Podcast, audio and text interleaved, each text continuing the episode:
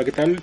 Bienvenidos al, al No 49ers Cast, esto es XYZO y vamos a grabar un nuevo episodio. El día de hoy todos se fueron de borrachos, pero bueno, alguien sobró, alguien se quedó atrás, no se alcanzó a escapar y él me acompaña el día de hoy. ¿Cómo estás, Jeff? Es el, el camino que todo abstemio. Yo no soy abstemio, pero, pero no soy consumidor de alcohol. Entonces es el camino que todo no consumidor de alcohol eh, tiene que sufrir en estas, en estas veces. Los viernes no son nuestro día. bien, gracias, Oscarito. ¿Qué tal? Bien, bien. Este. Pues ya estamos viejos y achacosos, ¿no? Pues sí, eh, cosa, justamente hablamos de eso en la mañana, ¿no? De, de lo de los millennials y eso. Eh, sí, ya, ya, ya empiezan a, a, a, verse el kilometraje, como dicen por ahí, ¿no? Pues sí. ¿Tu Twitter, Jeff? Arroba ya te lo digo al final. Ok, el mío es arroba OQ365 y pues ya saben, en este programa no hablamos de San Francisco. La verdad no ha habido noticias, así que tampoco es que eh, nos estemos volando el equipo. No ha habido nada concreto. Y pues vamos a hablar de lo que ha ocurrido alrededor de la liga. Ya la semana anterior tuvimos los la previa de la ronda de Wildcard. Esta semana toca previa de ronda divisional.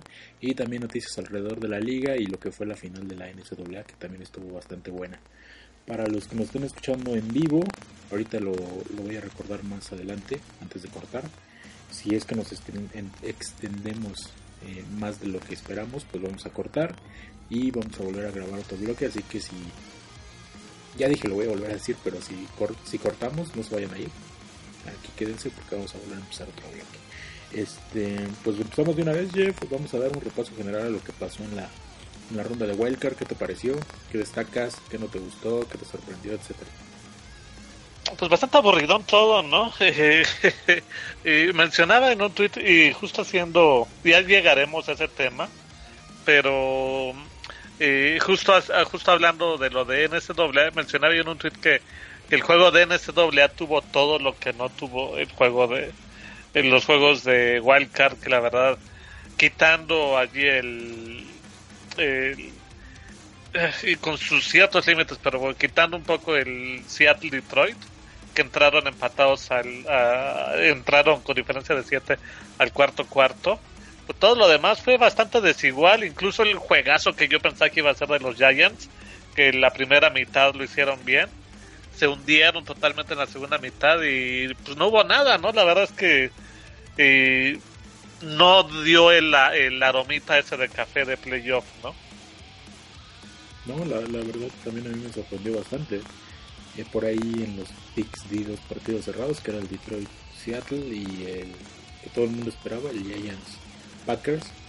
Pues al final resultaron, no, sino un fiasco, una sorpresa los dos. Eh, Seattle y Green Bay demostraron su clara superioridad al final del día. La de Green Bay no estaba tan clara al principio, pero bueno, quedó bastante clara al final. Y pues sí, esperar mejores partidos esta semana. No sé qué más podríamos destacar. Lo de Miami ya era más que esperado. El Texans eh, Raiders ni siquiera lo vi, la verdad. No me llamaba nada la atención.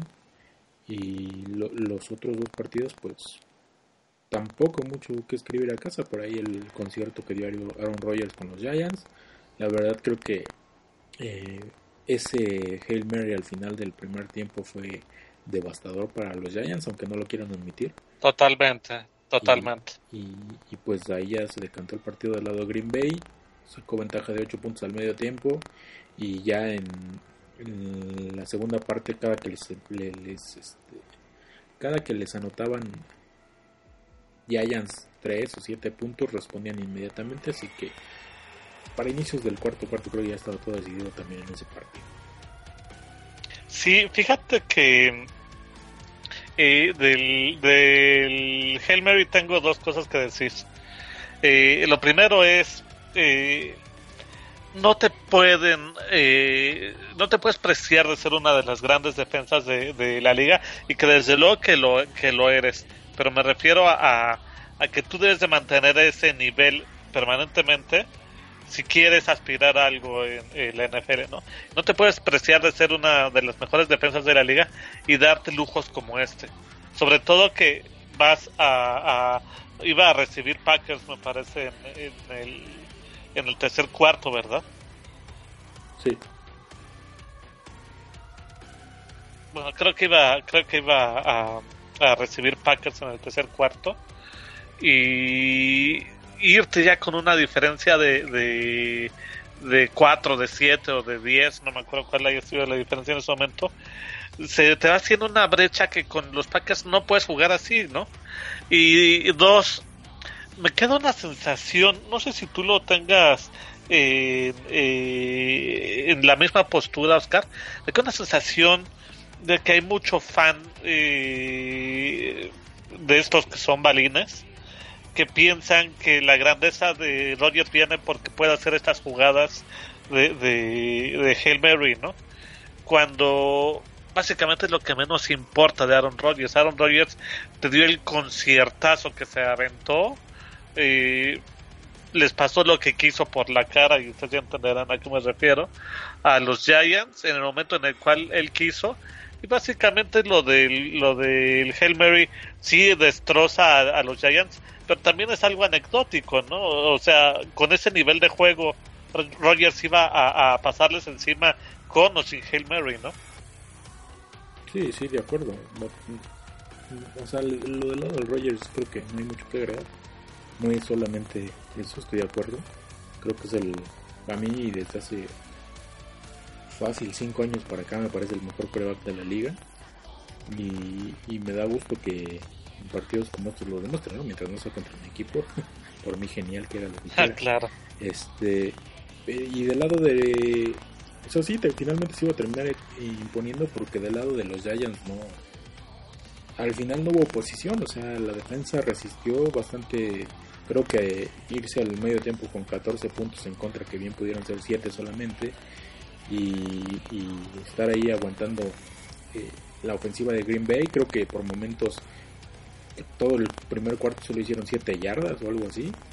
O sea, para mí la, defensiva de Giants estuvo bastante bien, en especial este Landon Collins. Pero del lado del ataque, pues nada, o sea, no es que Green Bay sea la gran defensa, simplemente ya no, ya no había cohesión en ese equipo. Creo que se vio en las últimas semanas bastantes partidos de bajo puntaje que lo sacaban gracias a su defensa y pues en esta ocasión contra un equipo tan poderoso la ofensiva como Green Bay pues no les iba a alcanzar. Creo que eso también lo mencioné en el previo de, la semana pasada de si Green Bay hacía 25 puntos o más el partido era de ellos.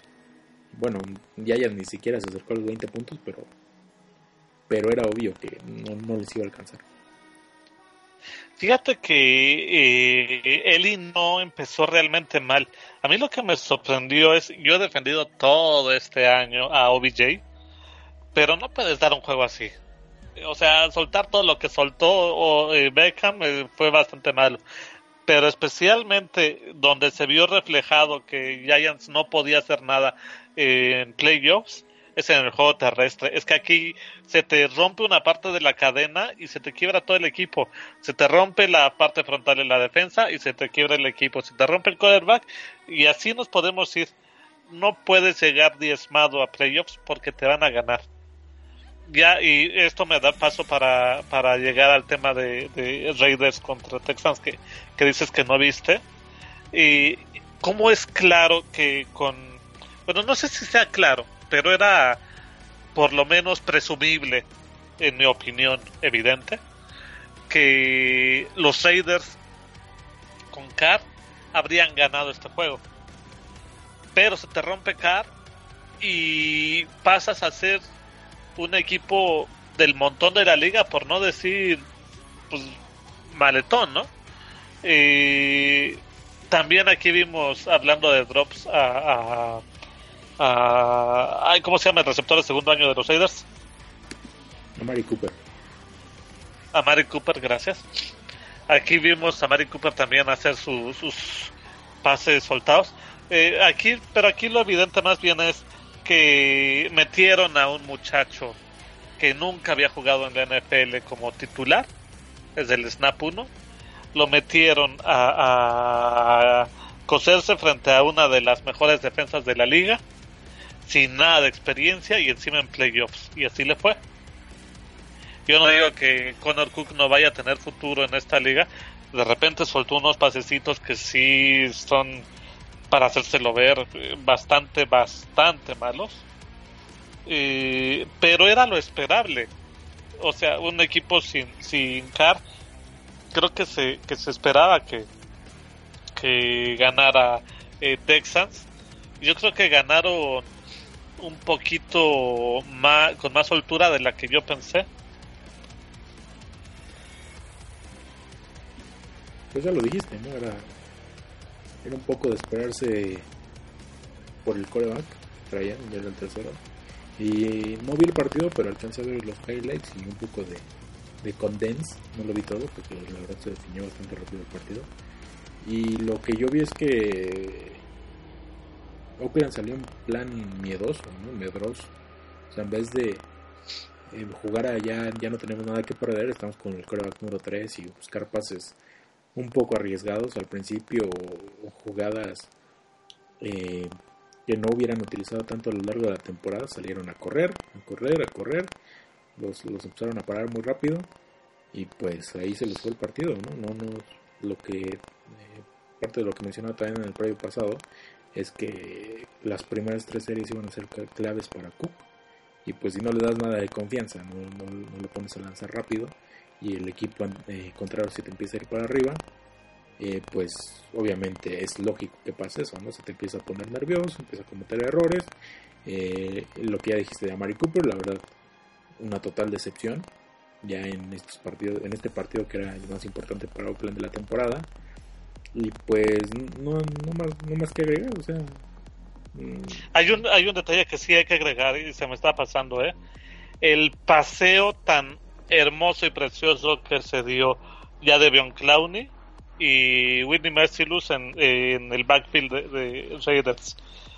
Qué lujazo ver a estos dos en buen momento. Yo pensaba que que este Clowney ya era, ya era un bust y me alegra que me esté callando, pues especialmente porque se volvió en, en una figura más que para presionar, que era lo que todo el mundo esperaba, para parar el ataque terrestre, ¿no? Entonces, tienes a alguien que pare el ataque terrestre, tienes a otro que no está jugando, pero tienes otro que, que te puede hacer un sack con tres eh, tipos encima, como es DJ Watt y encima atrás tienes a Mercilus, eh, pinta muy bien para futuro y lo que venga aparte, ¿no? Lo que se vaya sumando.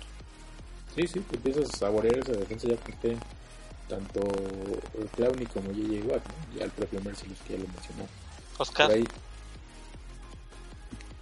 Perdón, tenía el micrófono cerrado. Pinta, eh, creo que nada más tú no me escuchabas, ¿eh? me parece que los que están escuchando sí, nos, no, sí me escuchaban a mí. Este, te decía que ya te empiezas a saborear esa defensa con, con J.J. Watt, con el propio Mercy, los que ya la mencionaba, y en general, eh, pues todo el equipo ha respondido bastante bien. Por ahí se les va a ir, eh, ay, ¿cómo se llama? Vince Wilford, que no, sé si es titular de tiempo completo, pero bueno, lo trajeron ahí para, para tapar el, la parte central de la línea defensiva y van a tener que buscarle reemplazo. No sé si eso por eso vayan a apostar ya en su draft el año que viene, pero bueno, ahorita pinta bastante bien esa defensiva y cuando se agregue ya llegó del año que viene va a estar mucho mejor. No sé, no sé qué más quieras agregar de los otros partidos.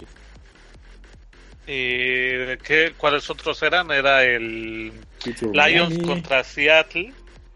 Eh, ah, ese no lo vi porque andaba viendo el juego de la Juventus. Vi la, el, el primero y segundo cuarto. Eh, me pareció pues lo que pensé que iba a ser, que iba a ser un paseo y así fue. No me sorprende de nada. Y el de Lions contra, contra Seattle, me parece que Lions jugó lo, suficiente mal, lo suficientemente mal para, ir, para perderlo desde el primer cuarto, pero que Seattle no tiene la, la fortaleza para poder significar eso en puntos. Sin embargo, entraron al cuarto cuarto eh, con diferencia de 7 puntos a favor de Seattle. Y eso como que era un temor de todo aficionado de Seattle, ¿no? Por el historial que, que tenía que tenía eh, Detroit eh, con sus regresos. Pues le hicieron el mandado. la ausencia de el Thomas no se notó. no, la verdad es que pareciera que en el momento en el cual defensivamente eh, Seattle le puso un poquito de, de calor a, Stafford, decidieron hacer lo que quisieron con él, que no va a ser el mismo cuento eh, para lo que viene, ¿no? Pero ya hablaremos de eso. Que también se terminó rompiendo esa defensa de Detroit sobre el final, o sea, es la que había todo el trabajo, la ofensiva prácticamente no hizo nada. Eh, por ahí Juan Boldin se encargó de ordenarles dos series ofensivas con castigos. qué barbaridad, qué barbaridad. Y, de aparte pues de los que ya había hecho en San Francisco, ¿eh? Sí, sí, y, pues digo, no, no, no produjo nada esa ofensiva, ¿no? Si, si no pudieron anotarle más que seis puntos a Seattle prácticamente en todo el partido, pues no, no aspiraban a nada. La, defensa creo que también, igual que los Giants, hizo un buen trabajo, pero pues eventualmente estar tanto tiempo en el campo les terminó pesando por ahí. Si hay, les pondría un asterisco en la cuestión de la carrera, porque Thomas Rawls creo que tuvo 170 o 180 yardas, pero en general cuando les llegaban a zona roja aguantaron bastante bien hasta el último cuarto, que fue cuando ya Seattle tomó toda la ventaja que terminó sacando el partido. Y fíjate que diera la impresión en, en, Seattle, no sé si tú lo sientas igual, a mí me parece demasiado evidente que estaban a la buena de lo que Stafford hiciera, ¿no? Como que no había un plan real de, de, cómo jugar con eh, contra Seattle, cómo jugar ofensivamente con su equipo. Era, mira muchacho, tú sales, te pones las pilas, metes estos pases, ganamos y nos vamos a casa. Y como que así no se hacen las cosas en NFL, ¿no? A mí me dio la impresión de eso, no sé qué piensas tú. Pues más que, que eso es lo que digo, no creo que no hubo, este, ya no, no traían con qué, o no, no tenían imaginación a la ofensiva, no sé qué pasó. La verdad, Detroit ya venía a la baja, había perdido tres de los últimos cuatro partidos contra equipos ya contendientes y, y, pues ahora que se fue a meter a la casa de uno que no estaba tan fuerte, pero que ya sabemos la que pesa su casa y las, las, las decisiones divididas que casi siempre van a su favor, pues y, ah, sí, lo de los oficiales es bastante molesto. ¿eh? Sí, añádele que no traen recursos o sí más más que más que más que falta de talento yo creo que no tenían no tuvieron imaginación para poder eh, sacar siete puntos cada que entraban en, zona roja ¿no? oye y tú que estás muy enterado de este tipo de cosas qué pasó con Amir Abdullah no lo vi en todo el juego estuvo lesionado está, lesionado, tanto él ah. como como este ¿cómo se llama? Tío Riddick Tío Riddick Sí, también está lesionado, que era el que había asumido el puesto ah. titular y terminó jugando este chavo. Saxender, que para lo que. de donde lo sacaron, creo que lo hizo bastante bien. Y contra el equipo que era, ¿no? Sí, yo también pienso lo mismo, que, que no lo hizo mal, pero era como el 5% de todo lo que tenía que hacer eh, Detroit para poder competir este juego y que simplemente no quisieron, ¿no? Sí, que Abdullah también no es que fuera el Salvador, ¿eh? Sí, no, no lo es, no lo es. Que ha venido siendo un, poquito de fiasco desde que llegó la liga. Bueno, creo que ya no hay mucho sí, que especialmente, especialmente, perdón, eh, ya nomás terminando. Especialmente por aquello de, de que en aquella pretemporada lucía como que iba a romperla, ¿no? O sea, parecía que Todd Gurley se iba a quedar enano con, con Abdullah. Eh, se veía que Jay, que Jay Ayaji eh, no iba a jugar porque iba a estar eh, con sus problemas de lesiones y cómo van cambiando todas las cosas, ¿no? Cómo va el tiempo, va poniendo Gorley por deficiencias del entrenador no dio un solo juego de 100 yardas. Eh, JJ hizo un temporadón y Amir Abdullah pues perdido ahí en la mediocridad del, equipo, ¿no? Sí, pues bueno. Este, pues ya con eso cerramos el repaso de lo que fue la ronda de World Vamos a pasar a los divisionales y vámonos por orden. Empezamos el sábado a las 3 y media. Seattle en Atlanta. ¿Cómo ves ese partido? Ah, duro. Eh, espero que ahora sí no, me, no nos hagan quedar mal. Y no me refiero al 49ers Cat o como tú le quieras llamar.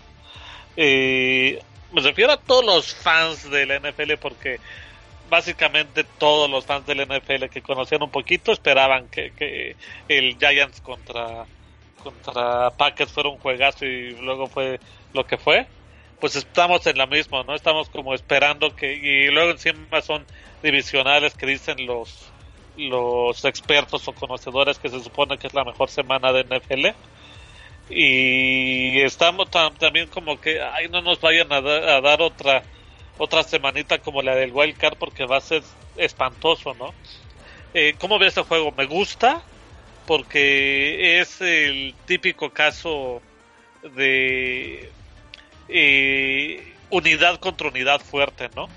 Es la unidad de, de Seattle defensivamente, pues por más que me duela decirlo y que me caigan mal, pues que decirlo, son una maravilla esos fulanos, son atentos, son rápidos, son organizados, son un equipazo defensivamente. Eh, contra Atlanta que es un equipo que se dedica a devorar yardas por donde se por donde se lo permitas. Y no me refiero a, por donde se lo permitas cuatro yarditas por acarreo. Me refiero a que si tú le metes a un, a un profundo a, a, tapar la carrera te va a comer con el pase de 20 yardas. Y si se lo haces al revés te va a comer con una carrera por afuera de Freeman de 10 o 15 yardas. Estos comen yardas, pero que da gusto. Y quizás ahora sí se pudiera ver eh, la ausencia de él, Thomas. Especialmente porque ¿quién se tiene que encargar de Julio Jones? Pues yo no sé si lo vaya a hacer Richard Sherman. Pero a mí me parece que Sherman sí es un buen esquinero, pero no tiene lo que se tiene que tener para parar a alguien como Julio Jones encendido. De hecho, no creo que haya alguien en toda la liga que lo pueda hacer. Entonces, eh, si, si alguien se tiene que encargar de eso, réstale, ok, réstale a Julio Jones, pero réstale a, un muy buen jugador defensivo. Luego te queda eh, todo el backfield que cubrir. Luego, el segundo eh, receptor ahorita, ¿quién es? Creo que es Mohamed Sanu, si no es Taylor Gabriel. Ahí tienes a dos receptores eh, bastante confiables. La mejor arma de, de, Seattle ha sido su quarterback, digo de Seattle, de, también de Seattle, pero de Atlanta ha sido su quarterback. Tienen demasiado poder en ofensiva y los otros pues tampoco es que se cuestan al primer airboard en cuanto a, a que sean unos novatos en esto de playoff, ¿no? Pinta para hacer un juegazazo ese Seattle contra Atlanta yo le voy a ir a, en este le voy a ir a Atlanta por diferencia de 7 puntos. Yo lo veo casi prácticamente igual que el divisional que tuvieron hace unos 4 años, me parece. Creo que Atlanta se va a ir muy rápido arriba. Va a tener ganas de revancha por aquella derrota que también fue bastante polémica en Seattle en la temporada. Y después de eso, pues Seattle va a tener que reaccionar, ¿no? Ya hay para la, segunda mitad, tal vez a finales del segundo cuarto. Y, Atlanta obviamente va a aflojar el paso. Creo que eso es lo que va a terminar pasando. No sé si el final sea igualito que, que el partido del que hablaba, que Seattle le dio la vuelta faltando, me parece que minuto y medio o 45 segundos, no sé, y Matt Ryan eh, llevó al equipo hasta el gol de campo de la victoria. ¿no? Eh, de todos modos creo que Atlanta tiene el suficiente poder para sacar el partido. Me parece que su defensa, ya lo dije, ha mejorado bastante respecto a otros años. Es la líder en capturas de la liga y eso eh, podrá ser una estadística, por decirlo de alguna manera, flashy, eh, pero no deja de,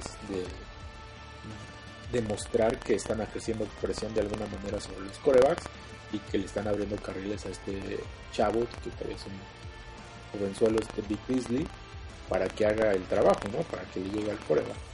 Eh, en los esquineros no los veo tan tan tan bien, tan buen nivel. Perdieron, perdieron a su mejor esquinero, que es este eh, Trufant, ¿no? Sí. Entonces lo perdieron.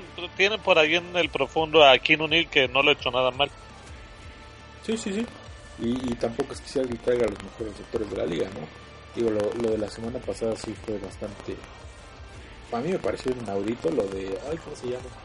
El que estuvo haciendo las atrapadas de una mano. La verdad ahorita no me acuerdo. Sí, ajá, eh, Eh, Paul Richardson. Paul Richardson. Que, que la verdad lo empezaron a usar por la baja de este, del, del receptor que es de Tyler Lockett. De Tyler Lockett. Que se lesionó. Sí, de Tyler Lockett. Pero, digo, fuera de, Eh, en el caso. Perdón, sigue, sigue. Fuera de, de Doug Baldwin, yo creo que la amenaza para Atlanta es poca. Por ahí también el, eh, podría destacar a Jimmy Graham, que por más que yo veo que está haciendo el trabajo, siguen sin usarlo, sin explotarlo como debería. Que lo que es, eh, sin explotarlo más bien como lo que es, ¿no? Que es una ala cerrada que es, que es muy bueno recibiendo, que es muy malo bloqueando, pero que en cualquier momento te, te da esa oportunidad, ¿no? De la recepción larga, de la recepción por arriba, etcétera y creo que Seattle no está sacando el, provecho que debería desde que pues desde que llegó con ellos. Eh, es fuera de esas dos armas yo creo que que Atlanta puede contener el juego terrestre de Seattle lo de Thomas Royce la verdad se me hizo eh, algo que pasa una vez en varias semanas y creo que pues esa semana fue la semana pasada contra Detroit no creo que repita una actuación como, como esa y ya lo dije, el pass rush de Atlanta se puede aprovechar mucho de esa línea ofensiva de Seattle, que si bien ha mejorado bastante, no deja de ser una línea regular y, y tirando a mediocre. Y va a Yo creo que pobre incluso, ¿eh? Sí, sí. Eh, digo, ha venido mejorando las últimas semanas, pero, pero sí, no, no deja de ser de las peores. Probablemente la peor ahorita en, ya en ronda divisional, hablando de las dos conferencias y va a depender mucho de Russell Wilson. No sé qué tan tanto se haya recuperado de las lesiones que ha tenido en la temporada para que esté ahí haciendo sus famosos escapes. ¿no? Eh, creo que ese es el duelo clave: la, la, ofensiva de Atlanta contra la defensiva de Seattle. Y del otro lado, no sé, yo creo que. Yo creo que están bastante. Es un poco parejos. duelo de pobres, ¿no? Sí, y están bastante eh, parejos. No creo que ni uno saque ventaja del otro. Ajá, eh, ¿sabes dónde podía haber una ventaja? Eh, si Thomas Roll se avienta una, una, un juego de carrera como el que se aventó la semana pasada, Seattle tiene la mitad o más de la mitad del boleto para la final de la conferencia. Pero si, si Seattle, digo, si Atlanta puede detenerlo o si sale como en, como en el nivel que cerró eh, la temporada regular Rolls, pues no, no van a tener nada que hacer porque eh, irse a estarse lanzando todo el tiempo, por más que, que Wilson sea un mago de las escapadas, y irse a un duelo de pistoleros con Matt Ryan, yo lo veo bastante duro. Sí, sí, mi pronóstico final de este partido es Atlanta por más de 10. Creo que va a estar parejo sobre el final, pero por ahí Atlanta va a provocar un balón suelto, va a recuperar, va a interceptar y van a ampliar la ventaja y a Seattle no le va a dar tiempo de, de volverse a acercar. ¿Quieres agregar Pues esperemos. más, Yo espero, no, yo espero nada más, eh, digo, pienso que va a ganar Atlanta por 7, pero me encantaría que les dieran una paliza como no se las han dado en años. Este, pasamos al siguiente entonces. Houston en New England, el sábado a las 7 y media. Yo creo que no hay mucho que agregar aquí, pero bueno, te dejo Jeff, lo que quieras decir sobre el partido. Pues Tom Brady, no, creo que ya con eso podemos cerrar el... Pues, Eh, para, Tom Brady en... Perdón, perdón. para mí es el Miami en Pittsburgh de la semana pasada, así que Sí, Perdón. sí, sí. Pero aparte de todo, eh, mira, eh, a Roethlisberger puedes verle un juego eh, malo en playoffs con alguna, no con regularidad, pero sí tampoco es así como un eclipse, ¿no? Pero a Tom Brady verle un juego malo en playoffs, sí tiene que pasar así algo bastante excepcional, ¿no? Y luego contra esta contra este equipo, yo no digo que, que Houston no sea una gran defensa, que lo es. El tema allí es que eh, si no fuera suficiente con Tom Brady, tienes a un cuate que ejecuta los, los juegos y comprende los juegos como nadie más en la liga lo hace, que es Bill Belichick, ¿no? Entiende perfectamente los tiempos, las formas en qué momento empezar a, desgastar con la carrera, que aparte la tienen con Blount, en qué momento utilizar el pase corto, que lo tienen con Edelman, en qué momento utilizar el pase largo, que ya lo están empezando a tener con este receptor, ¿cómo se llama? El segundo año. Chris Hogan. Chris Hogan. No, el otro. No, ese no me acuerdo. Sí, es negro, ¿no? El que estuvo en San Francisco, sí. No, el que estuvo en San Francisco es Chris Hogan, luz blanco. No, era el otro, ¿no? No. El otro bueno, el negrito este. Eh, eh, ese, ese muchacho, ahorita, ahorita lo voy a buscar, te da la trayectoria larga y, y si necesitas trayectoria intermedia tienes a, a, a Bennett. O sea, ofensivamente parecen nombres bastante average que cualquier otro equipo no, no darían el ancho, pero en Nueva Inglaterra lo van a jugar como si fueran verdaderos superestrellas, ¿no? Eh, saben muy bien en qué momento usarlos y, la forma en cómo usarlos Belichick y eso es lo que le va a pasar la mayor factura a Houston y este juego si Houston no sale en modo Giants la semana pasada en la primera mitad y, logra detener y todo, se puede ir arriba de los 28 puntos en la primera mitad y ser una, como dicen los españoles, una castaña, ¿no? Algo bastante feito. Sí, y es mucho algo parecido a lo que ofrecen, bueno, sobre todo el Detroit Seattle de la semana pasada no porque Seattle sea el equipazo, sino porque Detroit creo que no traía ya mucha propuesta a la ofensiva, que es el caso de Houston, a pesar de que haya anotado 27 puntos la semana pasada, prácticamente la mitad de eso fueron gracias a su defensiva y ante una eh, ante un equipo más armado y una defensiva creo más competente que la de Oakland, eh, no les veo tanto tanto éxito, ya ya lo demostraron en la temporada que no creo que vaya a ser el mismo partido, pero bueno, ya quedó demostrado en la temporada que el escenario les queda grande. Eh, fue un partido de jueves por la noche y ni siquiera, parece que ni siquiera salieron al campo, les, ganaron los Patriots con el tercer coreback. Y en esta ocasión va, a ver, va a ser mucho ver qué tanto aguanta la defensiva, cuántas series antes de que Tom Brady les anote. Y a partir de que Patriots tome la ventaja, que yo creo que lo va a hacer, y bastante rápido, pues ya será cuestión de tiempo ver si Houston da un poquito de pelea en, digamos, en los siguientes 10 minutos a que se les adelante New England, o si de plano ya empieza pues a hacer el Houston que todos conocemos, ¿no? Que en momentos importantes empieza a entregar los partidos, etcétera, etcétera. Y pues New England simplemente empieza a alejarse poco a poco y a, y a manejar el partido a partir de la segunda mitad. Yo creo que eh, algo así proyecta el partido. La verdad, la, por más buena que sea la defensiva de Houston, creo que el, el plan de juego de los Patriots siempre se adapta a sus, a sus equipos contrarios de alguna manera, explotan alguna debilidad. Bueno, más bien explotan la debilidad de la defensiva rival. Y creo que los Patriots lo, lo van a hacer bastante. Eh, para mí van a sacar mucha ventaja de los duelos de, de Edelman ahí eh, en rutas intermedias o detrás de los linebackers. Y, van a estar insistiendo con Legarrette Brown, por más que no avance, creo que van a insistir, insistir, insistir y poco a poco eso les va a ir dando y simplemente el partido se ve bastante fácil para mí. Eh, aquí eh, también eh, habría que ver un punto que tiene Houston a favor que se les va a volver en contra. Sí, Nueva Inglaterra es bastante precario para poner presión al quarterback eh, eh, lo cual se supone que para Osweiler tendría que ser bueno.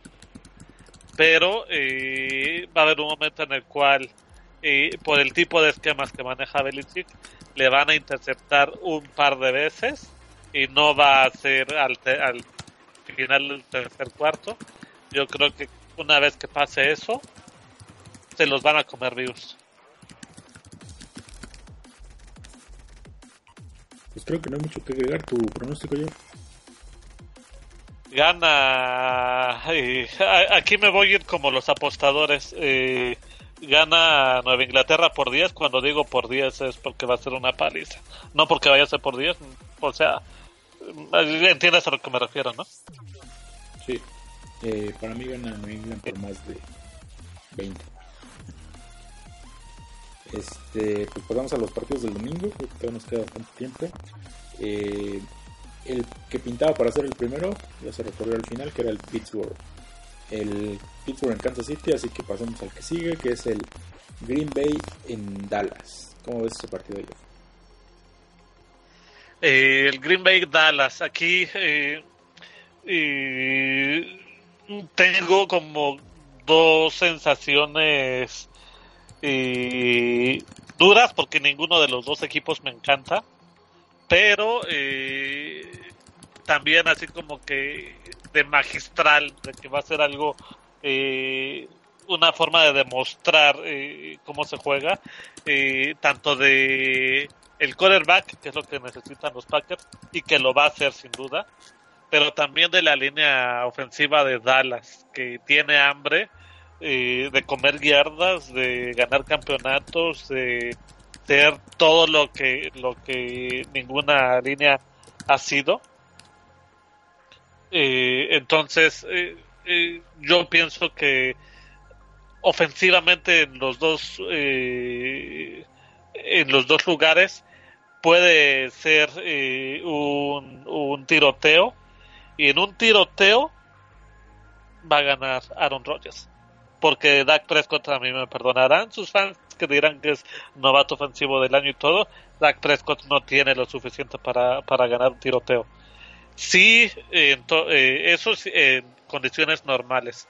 Si de pronto Dallas se, acordara de que tienen una defensa y lograran detener en un par de drives a, a, a Green Bay y ellos pudieran anotar corriendo y desgastando, entonces el juego se va a ir también monstruosamente para, para Dallas. Pero yo veo tiroteo y donde hay tiroteo va a ganar Rodgers. Yo creo que la clave va a pasar por qué tanto puede frenar Green Bay a Ezequiel Elliott. Creo que Dallas va a tratar de insistir inmediatamente por eso. Ha sido su fortaleza toda la temporada y no veo por qué deberían de cambiar. Eh, me parece clave ese duelo entre Ezequiel Elliott y el front seven de los Packers. Y el que lo gane creo que es el que se va a llevar el partido. La verdad no estoy seguro de quién lo puede ganar. Green Bay no tiene el mejor front seven de la liga, pero ha venido haciendo un gran trabajo. Creo que la presión que le pusieron a Eli Manning la, semana pasada fue bastante buena. Eh, forzaron varios errores, balones sueltos. Por ahí es el que peleó Clay Matthews que nadie se había dado cuenta que era balón suelto, la verdad ahí... Ah, eso fue una estupidez, ¿eh? No, yo ahí no estoy de acuerdo, esa es una estupidez del jugador de los Giants. Pues es Porque... culpa de, de Clay Matthews. No, no, no. Es, tanto del jugador de los Giants como de toda la defensa de los Giants. Y es un acierto total de Clay Matthews. Sin embargo, yo, ah, yo lo veo al revés, ¿eh? Es la única jugada que yo vi de Clay Matthews en todo el juego. Todo lo demás perdido en medio de los blitz, en medio de la línea y, sin mucha idea de, cómo jugar en el mid linebacker, ¿eh? yo lo que, lo que lo que le iba a aplaudir era eso, ¿no? Esa concentración para ir por el balón, o sea, no, estoy diciendo que se haya aventado el partidazo, simplemente creo que en general el front seven de, Green Bay hizo un buen trabajo sin ser, ya lo dije, sin ser el mejor, ni siquiera entre los mejores días de la liga, me parece. Y, va a ser clave que tanto eh, pueden a Ezequiel Elliott. Ya sabemos que no solamente Ezequiel Elliott, es más bien la línea defensiva, la línea ofensiva de Dallas, perdón. Y, pues que tanto puedan contener los duelos individuales. Yo creo que creo que el, Elliott puede sacar más de 100 yardas sin problemas, pero el, al final del partido no, no, no, no veo que eso pese tanto. O sea, para mí Green Bay pierde ese vuelo si, si Elliot les hace más de 180 yardas o 170 yardas y dos touchdowns. Si es menos que eso, creo que es victoria para Green Bay. Y del otro lado, pues obviamente Aaron Rodgers y toda su ofensiva van a, van a emparejar las cosas, ¿no? Ni siquiera veo cerca que se repita lo mismo que pasó esta temporada en Green Bay, donde Green Bay fue completamente dominado por Dallas y, y el partido se les fue muy fácil de las manos. Creo que que eso no pasa, lo, firmo prácticamente y, va a ser digo, lo, para mí lo más interesante es eso, ver si Green Bay puede frenar a, tanto a Ezekiel Elliott como a la línea ofensiva de Dallas. Y, no creo que, que, Prescott sea factor en el partido. O sea, si vas, si va a ser una actuación como las que ha tenido, eh, controlando bien el partido, sin cometer errores, pero creo que si le toca ser factor, no creo que pese. Y, tampoco creo que Dallas. Simplemente veo que se va a quedar ahí con sus actuaciones normales. El, ya dije cuál es la clave del partido para mí. Del otro lado creo que Aaron Rodgers puede empezar no tan fino como la semana pasada, pero definitivamente va a terminar el partido encendido y creo que eso, eso en cualquier momento le da la ventaja a Green Bay para Más o menos estamos en, en la misma idea. ¿Qué sigue? Pues, pues, no, ya si ya no hay mucho más que agregar, pues pick Ah, pero aquí ya te había dicho, eh, es que tengo dos posturas. Si se, si asienta, eh, a ver, te voy a dar desde luego, porque si estoy aquí Marco ya me estaría diciendo hasta lo que no. Eh, te voy a dar desde luego qué es lo que yo creo que va a pasar. Pero tengo dos posturas. Si asienta ataque terrestre Dallas, Dallas va a aplastar. Aplastar arriba de 21 puntos de diferencia. Si se van un duelo de pistoleros, va a ganar Green Bay. ¿Qué es lo que yo creo? Que se van a ir a un duelo de pistoleros. Dallas no creo que tenga la defensa para parar a, Rogers y eso lo va a convertir en un duelo de pistoleros. Creo que va a ganar Green Bay por diferencia de tres puntos. Yo también espero que sea espero que sea el más partido más parejo de todos. La verdad, como ya lo dijimos la la semana pasada fue bastante decepcionante y creo que va a ganar Green Bay por 4 puntos. Bien, bien. Eh, bueno, ya, ya, con eso entonces pasamos a lo que es el último partido. Terminó siendo Sunday Night. Pittsburgh visitando los Chiefs eh, debido al mal clima que se pronostica en Kansas City. No sé qué diferencia haya jugarlo horas después y se supone que va a haber tormenta. En teoría debería estar todo el día, pero bueno. Sobre todo si es de noche, pues como que tampoco pinta para que sea mejor, ¿no? Va a ser a las 7.20 el partido, si es que el clima no lo impide. Y también, al igual que el Green Bay y Dallas, pinta para ser un partido bastante parejo, aunque ahí sí está el precedente con equipos creo que completos y jugando bien. Pittsburgh le metió una paliza a Kansas City la semana 5, me parece, o 4. Y, veremos qué tanto le pesa eso a Kansas City. ¿no? Aparte, qué tanto le, le, puede beneficiar o perjudicar el, descanso que tuvieron. No es un equipo que normalmente descansa una semana, aunque por ahí Andrew Reid tiene el récord de 3 ganados, 0 perdidos cada que sus equipos descansan en la ronda de vuelta. Eso no me lo sabía. Eh, hay una cosa antes de entrar a detalle con el juego. Cuando se refieren a lo del, a lo del clima, eh, a la mala situación climática, quiero pensar que es por tormentas eléctricas, ¿no? Porque si es por condiciones de nieve, yo no entiendo por qué tendría que suspenderse este juego. Sí, no, no es de nieve, es más bien lo que dices, tormenta eléctrica y posiblemente pues vientos demasiado fuertes, ¿no? Algo así como, algo cercano a que hubiera tornado cerca. Cuando llueve, demasiado fuerte y toda la gente tiene prácticamente... Ah, ok. Ok. Eh, ahora sí, ya entrando, ya saliendo de, de esa duda, eh, a ver qué veo. Veo una defensa de Kansas City que es durísima. No sé si vaya, si está lesionado o no. A ver si tú me puedes responder esto. De Rick Johnson. No. ¿No está lesionado o no lo sabes? No está lesionado. Es que no sé si eh, era él o era el otro. El chiste es que este, Justin Houston. su linebacker. Ah, Justin Houston. Tenían lo tenían lesionado, pero parece que se recupera y juega esta semana. O sea que van con equipo defensivo completo. Sí.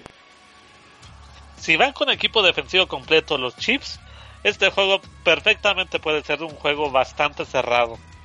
Eh, cuando todo el mundo, a mí me encanta eh, los juegos de locales de los Chiefs, porque cuando todo el mundo habla acerca de Seattle y el ruideral que hay, Chiefs no tuvo que hacer una una una bodega eh, específicamente pensada en cómo hacer más ruido. No, no, no, los, los aficionados de los Chiefs van, hacen el ruido que necesitan hacer y punto. Ahí no se andan con cuentecitos de que, que esto es domo y que payasadas. Entonces, esa es una ventaja brutal siempre para Kansas City. Jugar de local es el infierno ese estadio. Si hay un estadio que yo respeto incluso más que Nueva Inglaterra, es jugar en Kansas City. Ya han perdido, sí, pero es horrible jugar ahí. Punto uno. Van con defensa completa, que significa tener a Don Taripo, tener a Derrick Thomas, tener a, a digo a Derrick Johnson, perdón, tener a, a, Justin Houston, tener a ¿cómo se llama el safety? Eric Berry. Eric Berry. Sí, Eric Berry, perdón. A Marcus Peters. O sea, es una defensa plagada de estrellas. Tú puedes poner casi 11 All Pros pegados allí, cosa que a mí me encanta desde luego. Y, darse un duelazo contra contra contra eh, Bell, eh, eh, Ben y Brown, ¿no? Eso lo veo lo veo de antología de verdad. Me gustaría, ojalá de verdad este equipo completo lo vería perfecto. Y me preocupa la otra parte que es como un, un duelo desigual, como que estamos viendo dos juegos, justamente como mencionamos hace rato en el otro de los partidos. Eh, mientras en uno estamos viendo todo la, lo brillante de los dos equipos, en la otra parte justo también se enfrentan las partes más sudosas, ¿no? Eh, la defensa de los Steelers, pues sí, tiene sus momentos, pero así es como que, como que a nadie emociona tampoco, ¿no? Eh, y la ofensiva de Kansas City, una ofensiva regular zona que, que eh, decían por allí que, que en tercera y uno Alex Smith te va a dar cinco yardas y en tercera y 17 Alex Smith te va a dar 5 yardas, ¿no? Ese es un ejemplo claro de que es la ofensiva de, de, Kansas City. Es una ofensiva muy regular, pero para nada es brillante.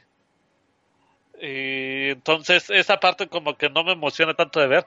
Yo quiero ver a la defensa de, de Kansas City en modo playoff. Ahora, Kansas City en los dos anteriores playoffs se ha derretido de unas formas inverosímiles.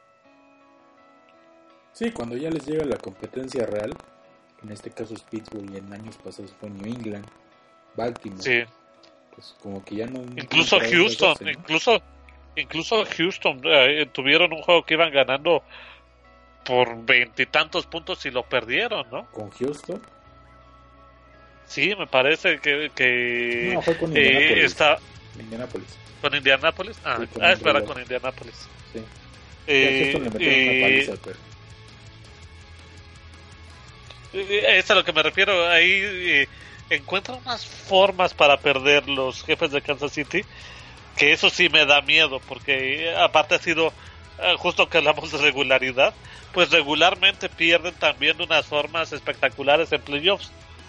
Eh, y eso me preocupa. Eh, me voy a ir un poquito con el corazón. Y no porque esté Alex Smith allí ni payasadas de esas sino porque me cae bien Kansas City en este momento. Y yo le voy a ir a Kansas City. Muy bien. Eh, yo creo que no mucho que agregar a lo que ya dijiste. Definitivamente sí.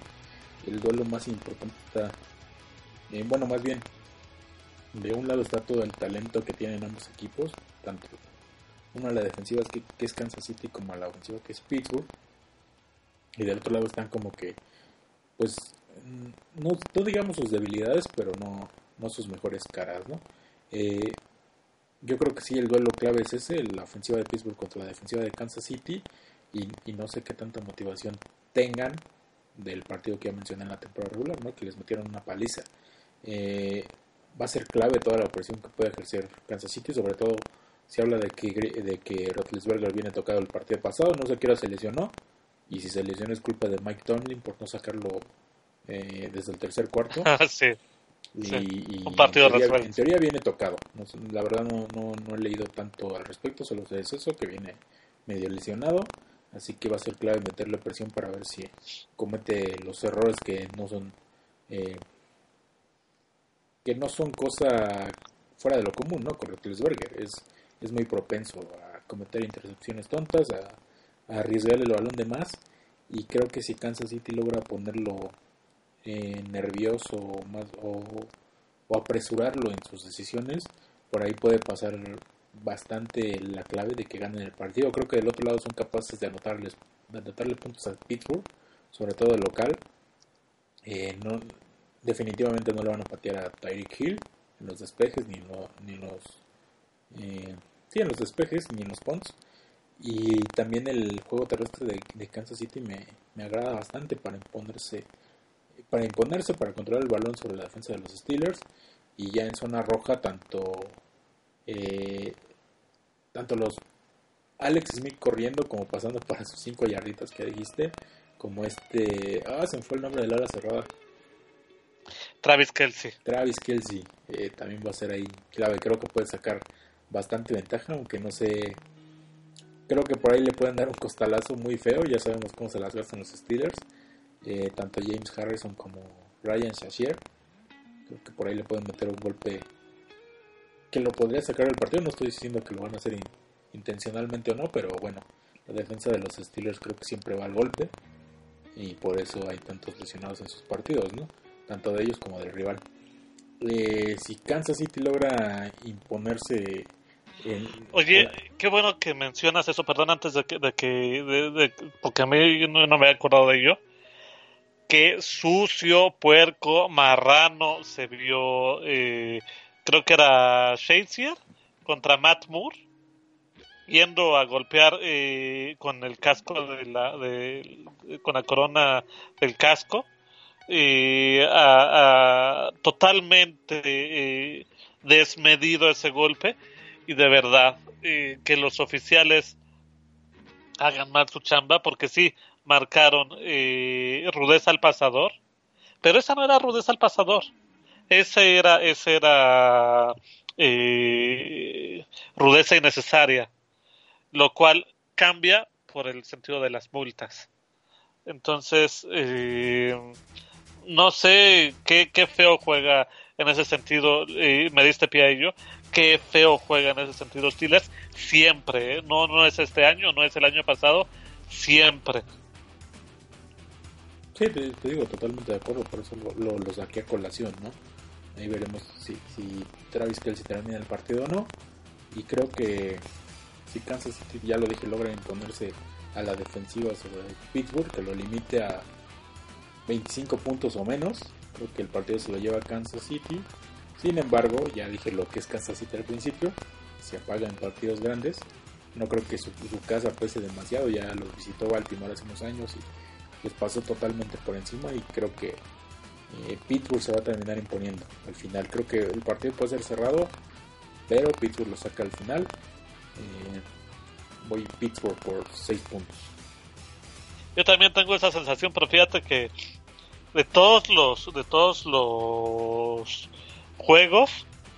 Y no me tuve que, cuando hablo de los Patriotas, no me tuve que, que ir hacia, hacia el corazón, eh, porque eh, es evidente que van a ganar los Patriotas. Este es el único juego que más o menos dicto por el corazón.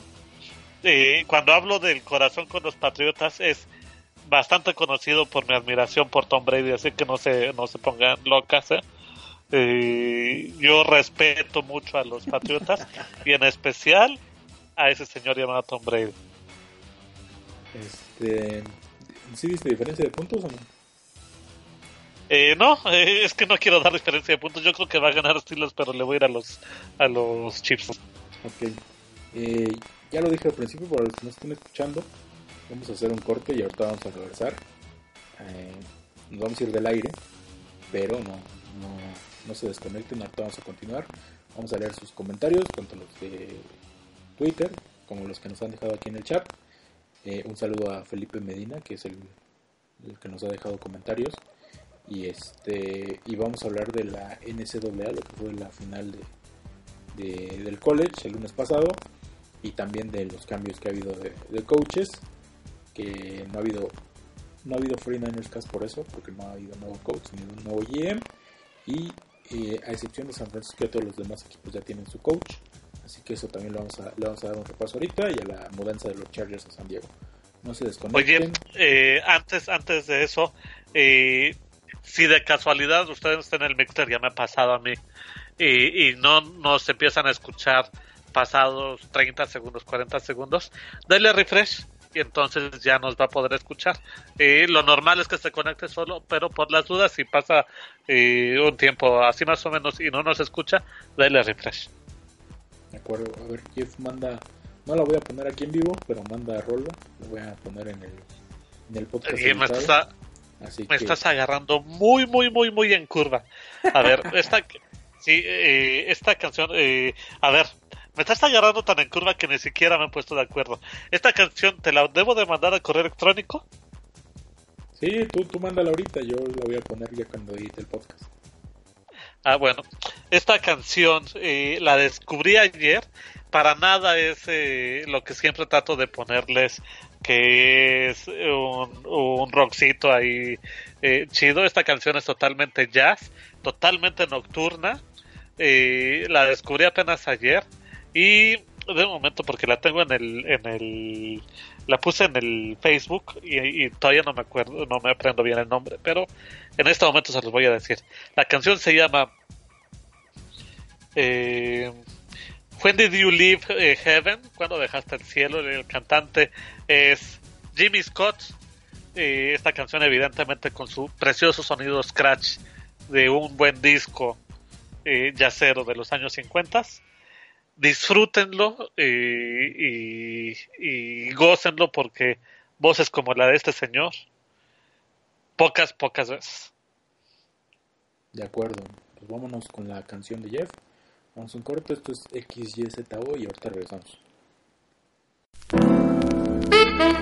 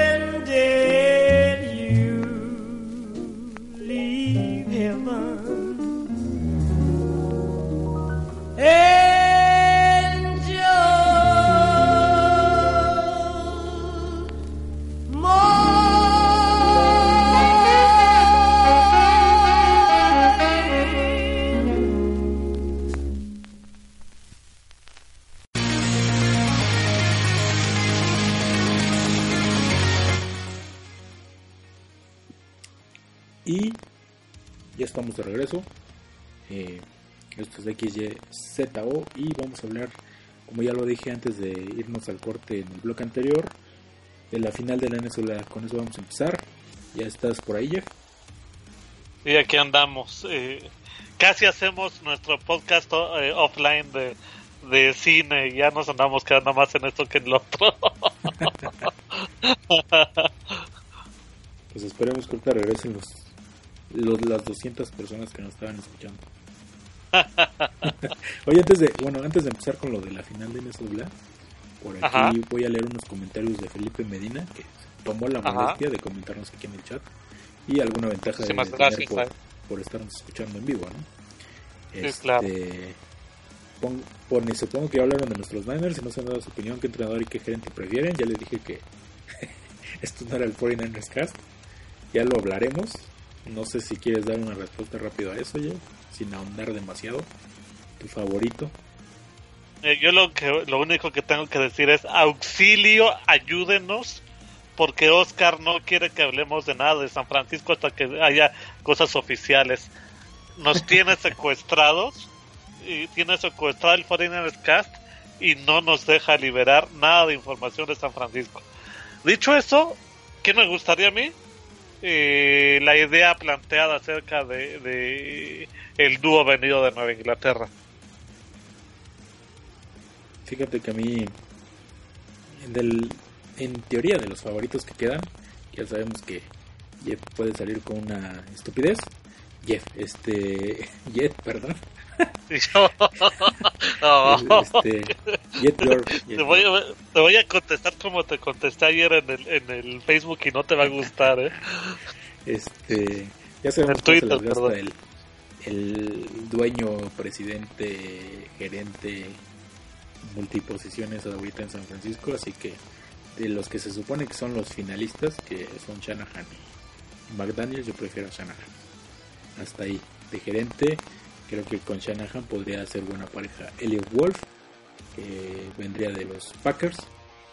Y por qué no, eh, no me gustaría McDaniels, lo diré ya en el 49ers Cast cuando lo grabemos. Eh, otra pregunta rápida. ¿Qué prefieres para la primera selección de San Francisco en el draft? ¿Defensiva o ofensiva? Yo lo tengo clarísimo. Eh, quiero a Ruben Foster, linebacker de Alabama. Pero totalmente, o sea, si drafteara hoy, ni me lo pensaba, ¿eh? Así esté quien esté. Y ahorita hablaremos de ello, ¿eh? Yo prefiero al jugador, al mejor jugador disponible. Así lo digo.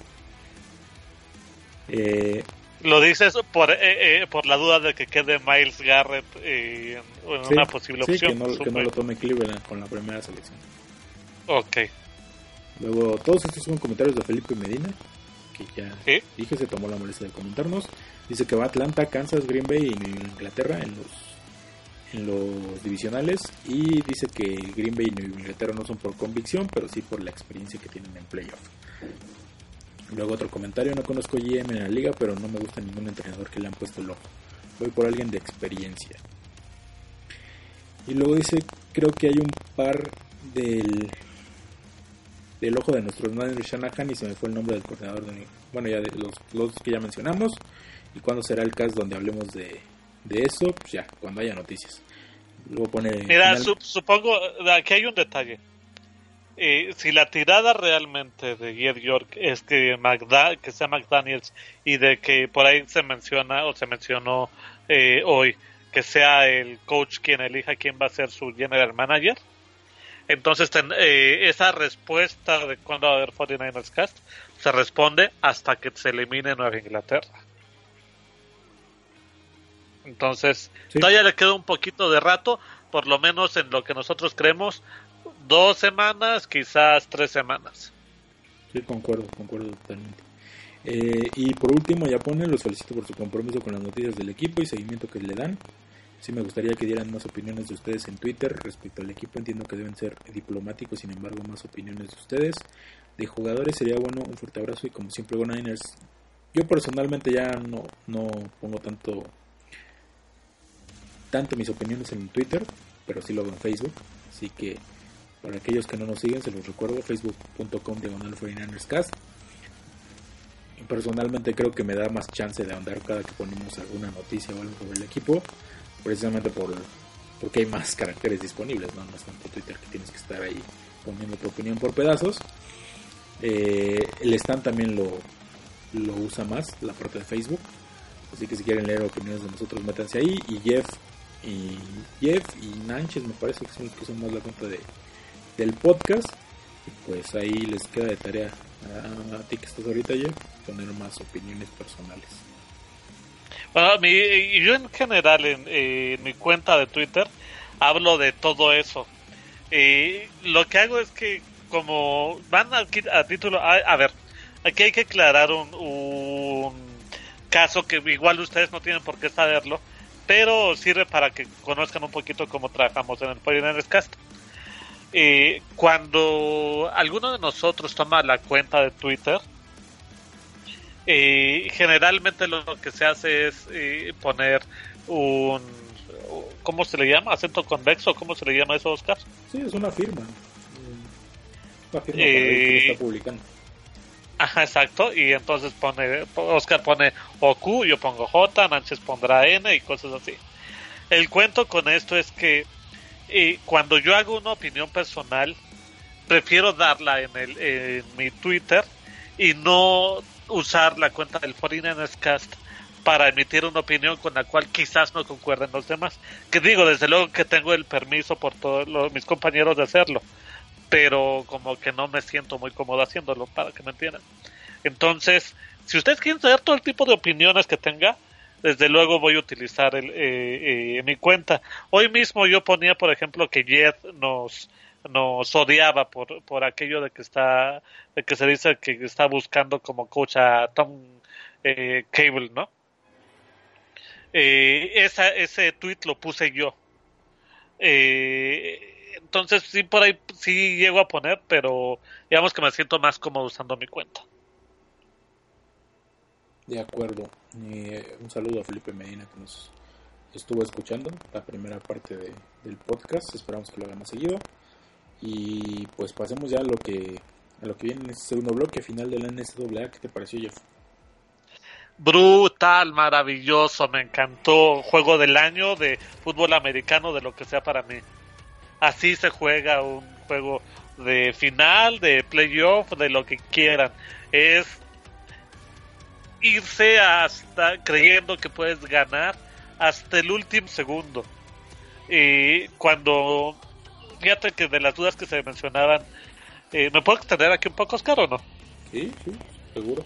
Eh, eh, de las dudas que se cuestionaban acerca de este muchacho de Sean Watson, eh, que si no tiene buenas lecturas, que si tiene una mayor tendencia a correr, que varias varias ideas que han ido saliendo, sobre todo de los más expertos. Yo no soy un gran conocedor de, de NSAA, eh, pero para mí todas se disiparon con una con una cosa que es el muchacho tiene talento y una sed de ganar que yo le he visto, va a sonar ridículo que lo diga así, lo he visto con Tim Tebow, ¿de acuerdo?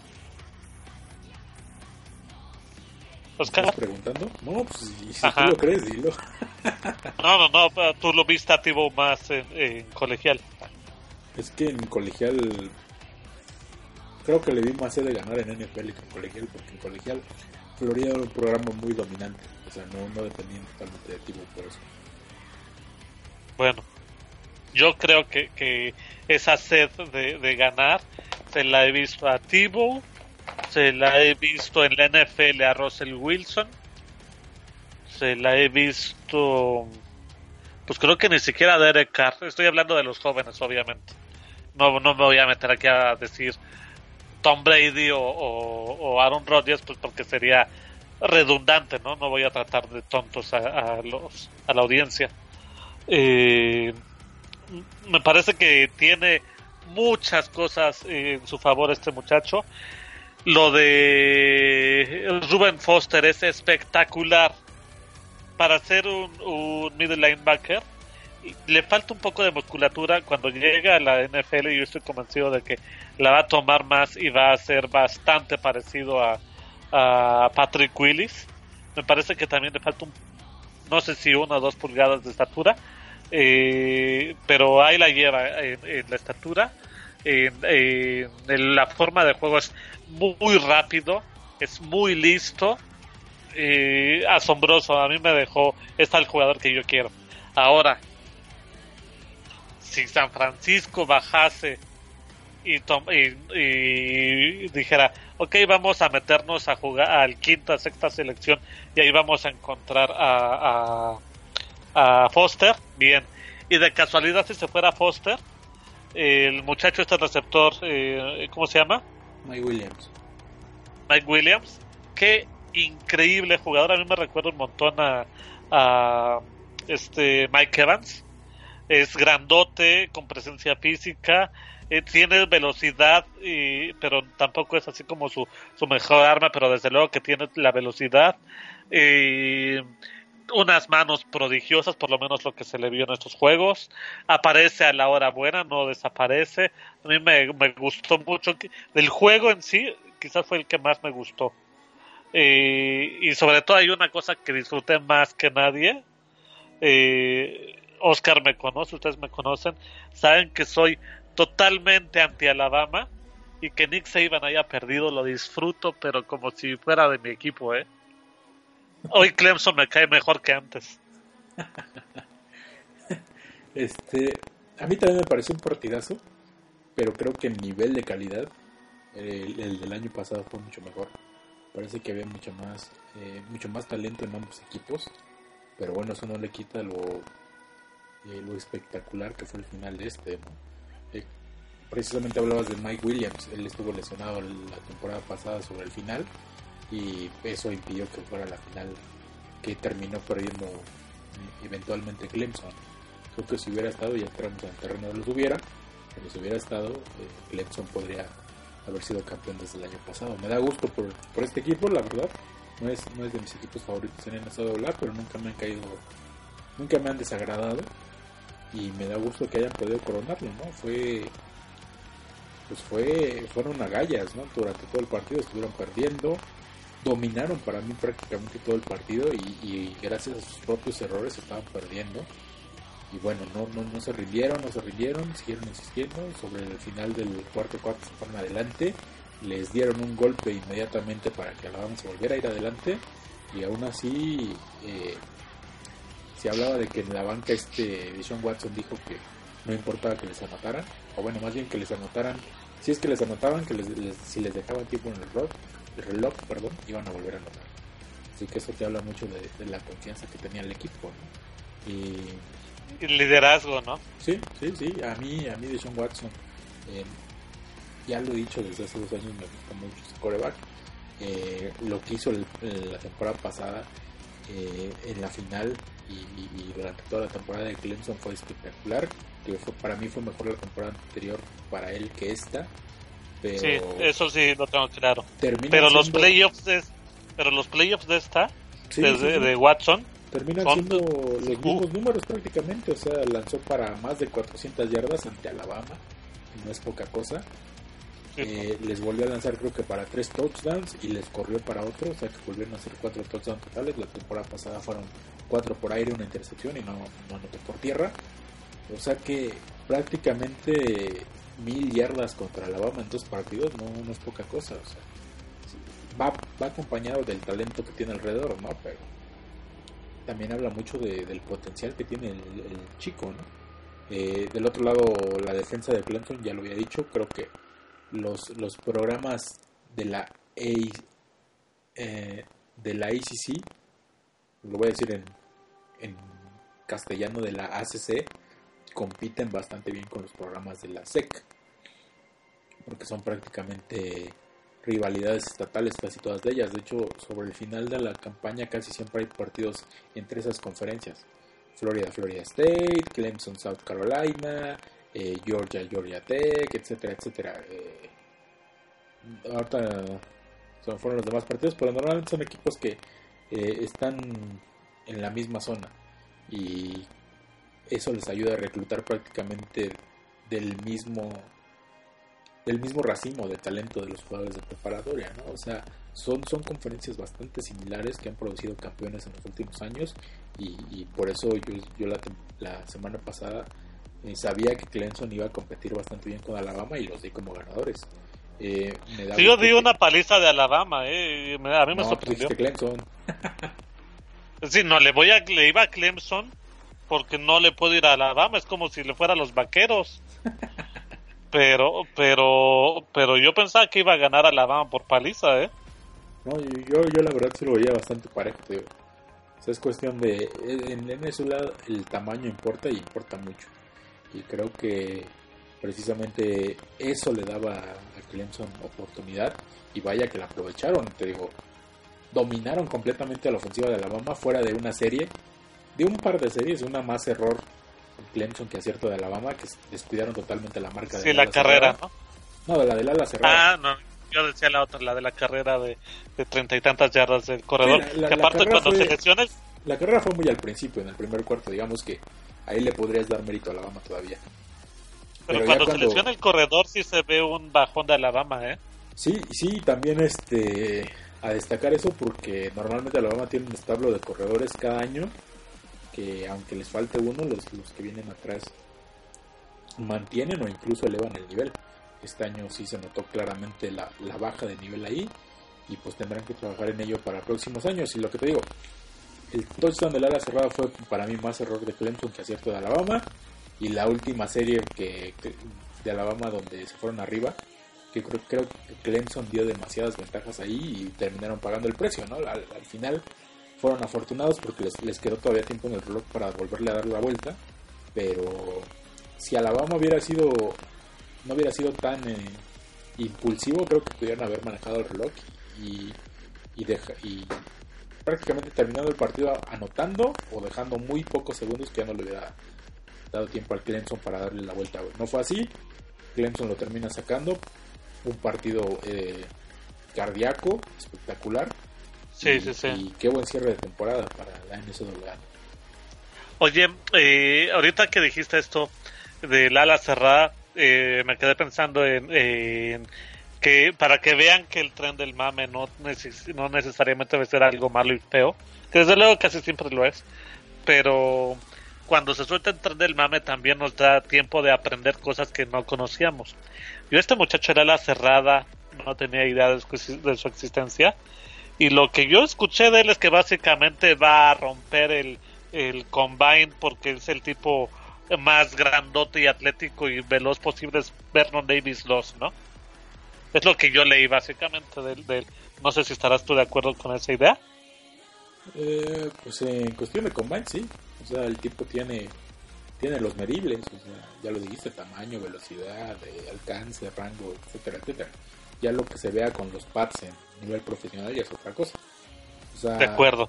Y, Ya, ya lo hablaremos cuando se acerquen las fechas del combine, pero es el combine te dice muy poco de lo que te van a enterar los jugadores ya. sí, sí, sí, estoy convencido de ello. enfocados.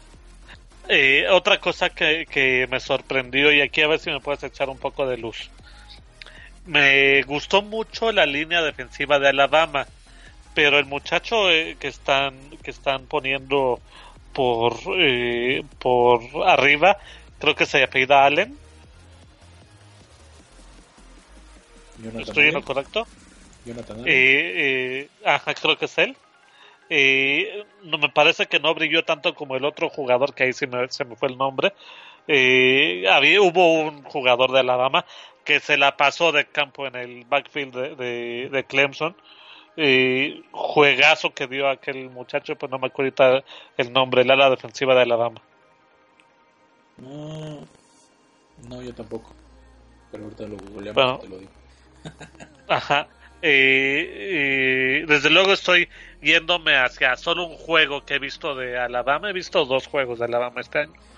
Eh, estoy yéndome hacia un juego en el cual estoy detectando todo así como que como eh, niño chiquito con juguete, ¿no? Sorprendido de, de qué es lo que hay allí. Pero me- a mí me impresionó más el otro muchacho que este que este cuate Allen. Aunque a mí de esa defensa ya saben, Ruben Foster y lo demás. Puede ser Dalvin Tomlinson. No, no era Tomlinson, tenía un apellido más o menos regular. Mm, Algo así como Jefferson, Johnson o algo así. no, ahora, ahora sí que no me acuerdo. Ahorita lo checamos. Este, pues sí, ya, ya lo dijimos, partidazo para cerrar la temporada. Clemson nuevo campeón. Eh, fuera de la ACC, la SEC, solo la Big East ha podido meter un campeón, que fue Ohio State hace tres años. Y ya veremos. Hace si- tres años de, de- ya hace tres años de Ohio State. Hace tres. Hace. Sí, hace tres. Sí, hace tres. Dos fue el primer años, año ¿no? del playoff. Fue cuando Mariota llevó a Oregon a la final. Hace dos años quién ganó Alabama contra contra Clemson. no contra Notre Dame. Ah, no, eso ya lleva más, ¿no? Sí, Notre Dame no ¿Cuándo fue que se. ¿Cuándo fue que se lesionó Jalen Smith? Ah, pero eso fue hace un año y fue contra Ohio State en el Fiesta Bowl. Ah, ok. Sí, lo que el que no Alabama, pierda, que Alabama Notre Dame fue hace cuatro. Todavía no había playoff. Eh, de hecho, creo que Notre Dame llegó como rankeado uno. Creo, ¿eh? No estoy seguro. Eh, el siguiente año ya se inauguró el playoff. Los semifinales fueron Oregon, Florida State y Ohio State, Alabama. Ohio State dio la sorpresa, le ganó a Alabama. Oregon también. Bueno, Oregon era rankeado número 2, pero no se esperaba que le ganara a Florida. Lo apaleó. En la final, Ohio State se lo llevó. El siguiente playoff fue Clemson contra Oklahoma y Alabama contra Michigan State. Eh, Alabama aplastó a Michigan State, Clemson pasó fácil sobre Oklahoma. Y ya, tuvimos la final del año pasado, que todos sabemos cómo quedó, fue 45-40 al final. me parece. Y este año tuvimos Clemson, Ohio State y Alabama, Washington. Así que creo que el playoff ha entregado eh, bastantes buenas notas, ¿no? Por ahí Sí, señor. sí, eh, señor. tenemos las palizas obviamente, pero eso no deja de agregar sabor ¿no? a, a lo que lo que puede ser un playoff cada año. Eh, eh, a mí, lo- yo los dos juegos que vi de, de Clemson, eh, justamente, y, y vi por ahí otro, eh, no me acuerdo. Todavía la última semana, aquella de- donde discutimos la semana pasada acerca del de el arbitraje, aquel del Penn State contra, ¿quién era? Sí. contra USC también fue un juegazo. En general a mí me gustó mucho el cierre. No pude atender muchos de los bowls, ya saben, porque fiestas navideñas. Eh, pero eh, este año pude ponerle más atención que otras veces a- a- al playoff y a la final sobre todo. Pues bueno, cerramos el tema NCAA, ya regresará vez la temporada en septiembre. Y pasemos a lo de los co- nuevos coaches en la NFL.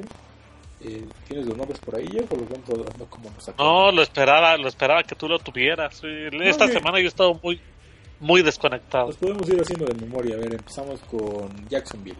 Firmaron a Tom Coughlin como gerente general. Bueno, no sé si como gerente general, pero ahí va a estar. en Es un cargo raro, ¿no? Sí, porque me parece que gerente general es como como no sé estaba raro el carguito ese sí, todas las decisiones que es como que- vaya a tomar- ¿no? ajá pero pero aparte también como coach de un poco hashtag referencia futbolera se acuerdan cuando este Manolo Lapuente dirigía desde el palco con, con la diadema así va a ser Marco me va a matar cuando escucho esto si lo escucha, pero así me parece porque eh, básicamente todas las decisiones que, que se tomen deben de pasar por filtro de Coughlin y Coughlin va a ser el que va a decidir si alguna decisión pasa o no pasa, ¿no? Bueno, entonces quién va a quién va a ser ahí el coach, pues es Coughlin, ¿no? Pues sí. Y el que va a fungir como coach es Doc Marrone. Ajá, venido de, de Bills, ¿no? Bueno, eh, conocido más bien por su estadía en los Creo Bills. que ya estaba en Tampa Bay. Coordinador defensivo. Me parece que ahí Ah. lo traen. Está ¿Cómo bueno. ves esa contratación, Jeff? Eh, me gusta eh, Coughlin, pero me gustaría Coughlin que estuviera en, eh, como coach. No me gusta Marrone. Entonces, pues eso está fuera de la ecuación, ¿no? Eh, a mí me gustaría que Coughlin estuviera como coach. En cualquier caso, que le dejaran la tarea de ser coach y general manager, un poco como se hace con, con, Bill Belichick, ¿no? En este caso, me parece una de ese tipo de fórmulas que quieren reinventar o descubrir el hilo negro y ese tipo de cosas a mí nunca me impresionan ni me, ni me parece que, que den mucho resultado eh, pero pues a ver Jacksonville es un equipo que con la visión defensiva de, que tiene Coughlin y con el talento defensivo que han drafteado ahí pueden hacer cosas interesantes pero no es el mayor de los problemas tampoco de Jacksonville tienen ahí una línea ofensiva que ha sido eh, cuestionada sobre todo en las últimas semanas. El corredor, pues la verdad es que es bastante promedio, a mi opinión. El otro corredor que tienen se le lesiona con mirarlo. El otro le y se lesiona. Eh, los receptores son muy buenos, pero han estado irregulares. El quarterback es el rey del tiempo basura en la NFL. En ofensiva, a mí la verdad me dejan muchísimas dudas. Yo creo que si en dos años este proyecto no le da a Jacksonville Playoffs, vuelven a empezar. bueno, pero no Imagínate, tú ¿resulta o no resulta estas contrataciones para Jacksonville?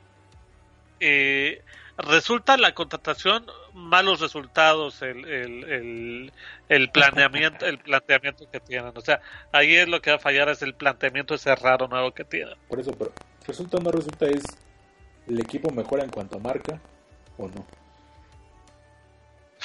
es que deben de mejorar. No que haya más estabilidad en la organización ni nada. ¿Ganan más partidos o no? Es que deberían de mejorar, eh, Oscar.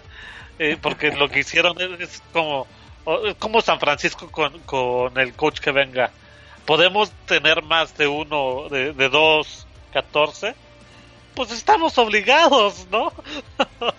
pero, pero de eso a que, a que, a que vaya a tener una consecuencia para que los Jackson eh, para que Jacksonville eh, tome un camino de, eh, de, ser competidor yo lo veo muy distante los dos planteamientos. Sí sí van a tener mejor resultados si es lo que me quieres preguntar. a ver, hablamos del formato de apuestas. Vamos a ponerle 7.5 victorias altas o bajas bajas. Para primer año bajas. Ok ya también muy bajas. El que sigue Denver eh, Vance Joseph, coordinador del ex coordinador defensivo de Miami, y eso provoca la salida de Wade Phillips, que se fue a los Rams, ahorita hablamos de él.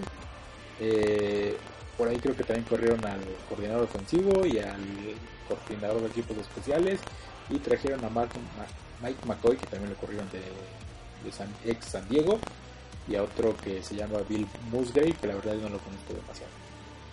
Sí, era el coordinador ofensivo de los Raiders, ese fulano. Hace rato me aventó una discusión porque yo pensaba que era el, el, eh, el coach de quarterbacks, pero no era el coordinador eh, ofensivo de Raiders. Y no sé por qué motivo lo despidieron. Él tenía, tiene lazos con San Francisco eh, de los noventas. Este Bill Musgrave. a ver, repíteme otra vez, porque ya, ya me desvió un montón. ¿Quién está de coach? Vance Joseph. Este defensivo de Pieles Rojas será? Dolphins, te lo acabo de decir. Ah, de los dos. Ah, pues es que son, son que no conozco. Todos esos nombrecitos nuevos. A ver, de Dolphins. Se mencionó un montón de, de hype por él la semana pasada y los que siguieron el juego por Twitter de repente debieron de haber notado que decían, y este es el fulano que quieren para coach después de la rastriza que les puso eh, Pittsburgh. Yo no me voy a acudir a un juego para poder definir si es una buena contratación o no.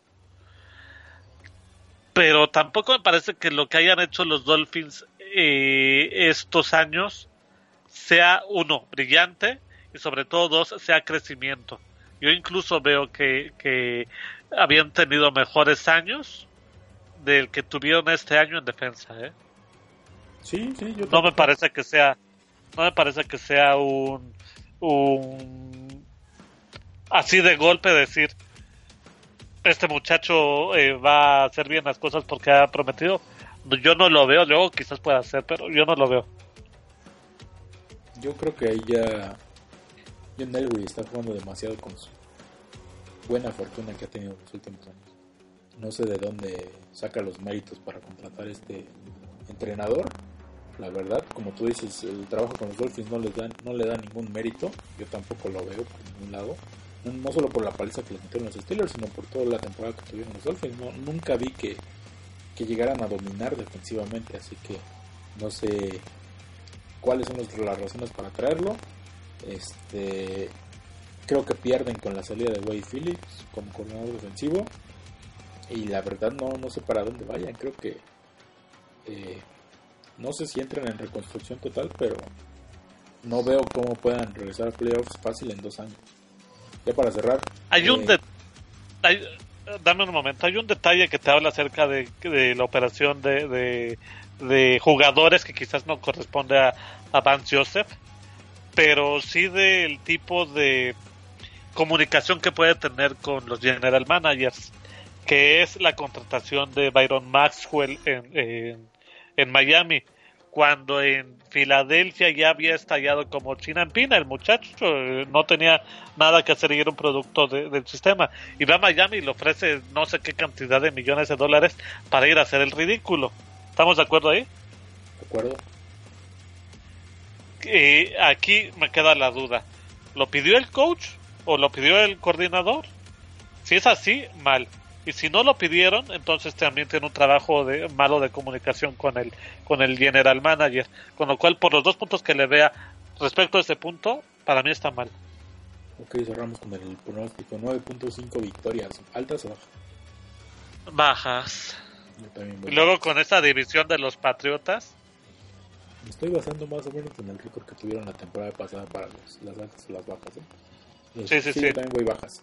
El siguiente, bueno, no me acuerdo cuál es el siguiente en línea de tiempo, pero vámonos por los que me acuerdo. Eh, los Rams firman a Sean Mc... ¿Sí es Sean Shane McVay? Eh, ex es coordinador Sean McVay, sí. ex coordinador ofensivo de los Redskins y se traen a Wade Phillips, que acabamos de hablar de él, como coordinador defensivo. A mí me parece bastante bien la contratación, no sé qué opinas tú. Eh, es de nuevo, como te mencionaba, hay nombres que no domino por el nombre, pero pues te puedes eh, eh, identificar por cómo ha jugado el equipo en, en- a lo largo de no solo de este año, sino de los últimos años. Que ha demostrado Pieles Rojas este último tiempo a nivel ofensivo.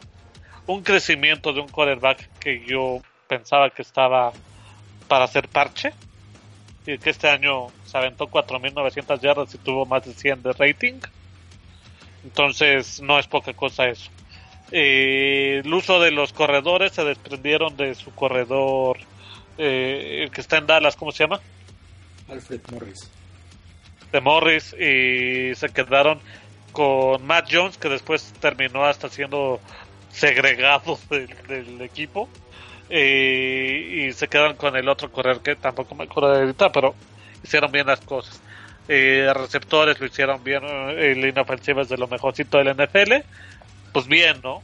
O sea, se ve un trabajo eh, del día a día. Me parece que en ese sentido está bien, sobre todo para un muchacho que es justamente un quarterback.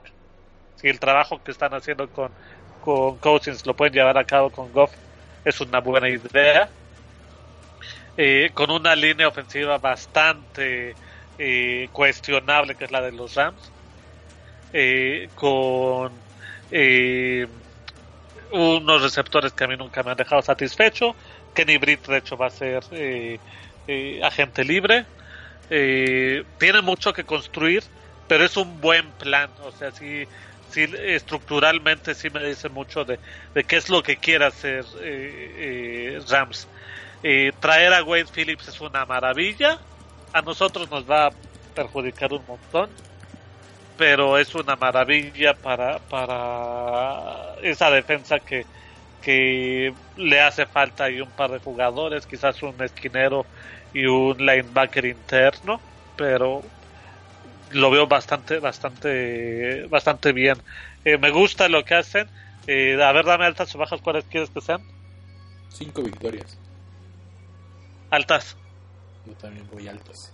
Eh, me parece ¿Algo que tú quieras decir de eso? Ah, vas, más vas. que una contratación de coach, me parece una contratación de coordinador ofensivo y coordinador defensivo. O sea, como que los hicieron por separado, los juntaron y uno va a asumir el papel de coach, que es. Y, y me parece que por más Frankenstein que parezca, les va a funcionar bastante bien a los Rams. Ya lo dijiste, los méritos de McVay en los Redskins. Creo que sin tener tanto talento a la ofensiva hizo un excelente trabajo y lo mismo va, a venir a tener en los Rams, ¿no? Un equipo que si bien tiene ciertas figuras, eh, obviamente Gorley es el referente, en general es este regular son, ¿no? En cuanto a nivel de talento en ese lado del balón. Y del otro lado, Way Phillips tiene jugadores para darse gusto ahí para todos sus esquemas defensivos. Y ya veremos cómo, cómo resulta. Yo creo, yo de entrada lo veo bien. Espero que les resulte mal, obviamente, por, por nacionales. Pero me Porque gusta, son el peor equipo, Sí. son la peor escoria del NFL. me gusta la, la combinación que han armado los, los Ángeles Rams. Y también veo altas en sus victorias. Bueno, pasamos al que sigue. Carolina, no, Carolina no. Este, Buffalo eh, firmó precisamente al ex coordinador defensivo de Carolina, Sean McDermott. Otro muchacho al que no conozco, te digo que esto de coordinadores y general managers, a mí la verdad, he notado que yo estoy bastante más clavado con jugadores. Eh, es falla mía, lo reconozco. Eh, no conozco al, coordinador defensivo, pero vámonos de, nuevo a su trabajo. ¿Qué hizo en, en Carolina? Sacó un montón de jugadores que de rondas intermedias y bajas que quizás no tenía nada que hacer en esta liga por nombre y los convirtió en cosas bastante bonitas, ¿no? Eh, el caso más claro es este que One Short. Eh, tienes al otro muchacho que ahora está en Redskins, este Josh Norman. Tienes al otro que también creo que está en Redskins, no me creo que está en Redskins, al Capitán Morley. Tienes a formación de, buenos picks y talento eh, que ya tenías que era eh, este eh, Thomas Davis y Luke Kuechly con, con Starlo Tulelei eh, toda esa parte está muy bien estructurada. A ver me parece que en ese sentido ah, se ve un trabajo y un progreso hasta este año.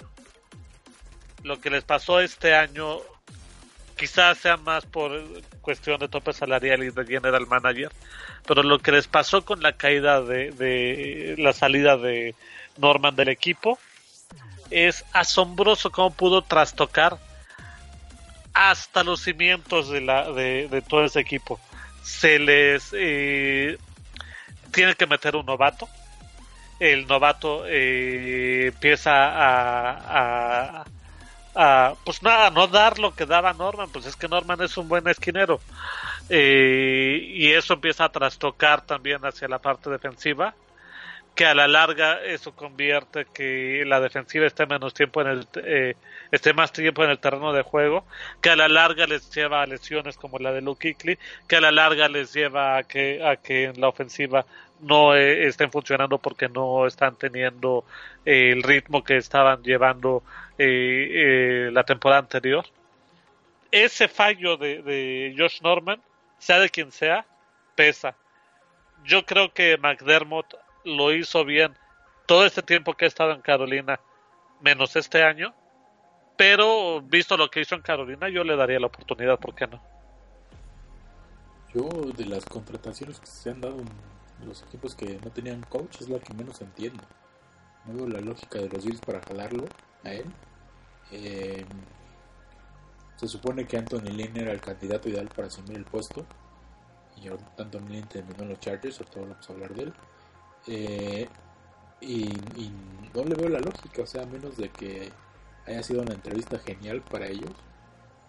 Y yo creo que es más por demérito de, de la propia franquicia que nadie la ha querido tomar. Bueno, más bien que nadie la quiso tomar en esta tanda de negociaciones. que mérito de McDermott por hacerse con la franquicia, ¿no? Yo creo que es más o menos lo, lo que quedó de las entrevistas que hicieron. Y pues bueno, hay que traer. A mí me podría parecer, quiero remarcar esto porque me, re- recuerda un poco a lo de Tom Sula, que pudiera ser un coach de transición. ¿Por qué? Porque traes un coach que te va a, que conoce defensa, que te va a, a ofrecer una parte de defensa que no tiene un buen no- que no tiene un gran nombre, que está bajo construcción su nombre aún. Eh, y eh, para un equipo eh, que, defensivamente me parece que ya está formado. ¿Y qué pasa con la ofensiva? Como que te desentiendes de la ofensiva. Entonces lo que yo entendería que van a hacer es draftear este año ofensiva, gastarse a este muchacho y traer el año que viene a alguien más. Sí, yo, yo la verdad no lo entiendo. Bueno, vamos a pick, altas o bajas. 6. ¿Sobre? No, 5.5 victorias. Eh, me mantengo, ¿no? ¿Hay alguna opción que sea mantenerse en la, en la misma opción? No porque no pueden ser 5.5. Oh, bueno. Entonces bajas, 5. Yo voy altas. Este. Altas, pero solamente apenas 6. Este. Creo que ya solo nos faltan los Chargers o nos falta algún otro. No, eh, faltan Broncos. No, ah, no, ya dijimos Broncos, ¿verdad? Eh, eh, Chargers. Eh, sí, nada más Chargers. En cuanto a coaches, ¿eh? Todavía están los.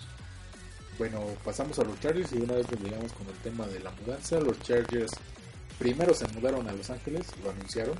Creo que ya todos lo sabíamos. Yo lo, ya lo había dicho desde cuándo. Y eh, entre Face con su logo, que ahorita lo platicamos.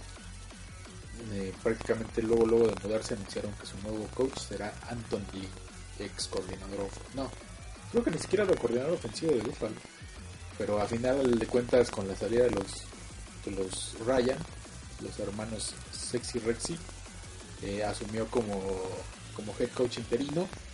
Creo que tuvo un buen cierre con Buffalo. Se hablaba de que el locker room lo quería pues era respetado locker room y lo, lo querían que se quedara como coach ya para el siguiente año pero a final de cuentas no se dio y asume la dirección de los Chargers.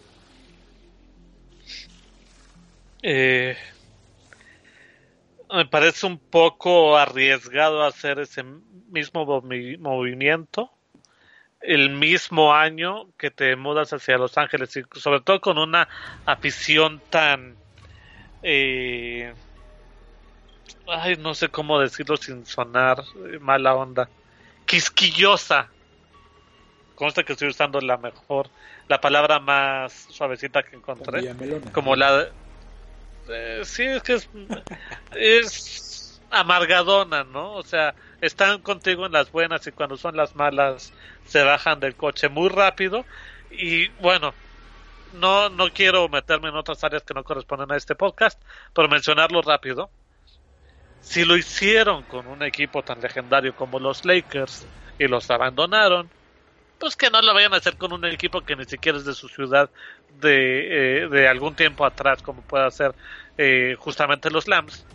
Eh, los Chargers, aquí mm, yo la verdad no les veo nada de futuro, sobre todo con esta, con esta contratación. Me parece que debieron de haber ido por, por algo mayor. Si Santos estaba ofreciendo un trade por Sean Payton, pues vas y lo tomas, ¿no? O sea, ve, ve a jugar por lo grande. No vayas a empezar a construir a un lugar como Los Ángeles, donde si no das resultado, pues simplemente la gente no le importa y no te va a ver. Sí, eh, no me desagrada la contratación de Anthony. Creo que ya se había rumorado su nombre la temporada pasada y no sé si la anterior también, pero al menos la temporada pasada sí sonó. Eh, ya te dije, el- los jugadores de Buffalo hablan muy bien de él, pero sí, también eh, ahí concuerdo contigo, ¿no? Es ese- esa contratación flashy que deberían de haber dado al equipo ahora que, que vuelven a empezar de cero, aunque sigan siendo los Chargers, que para mí también eso lo, deberían de haber desaparecido. Tendrían que haber eh, re- rebrandeado totalmente la franquicia Eh, ya sabemos el fail que ocurrió con el logo, que van y, y, y cambian el logo y pues, prácticamente parece que se lo dejaron al becario, ¿no? O sea, Y, que aparte de todo es una copia, o pareciese una copia de otros eh, de otros equipos de, de, de California, ¿no? Sí, o sea, es la copia, de, eh, bueno, es lo mismo que los Dodgers con rayitos. De hecho, el, el troll que les hicieron los del Tampa Bay Lightning, que es el equipo de NHL, NHL de Tampa Bay, eh, estuvo genial.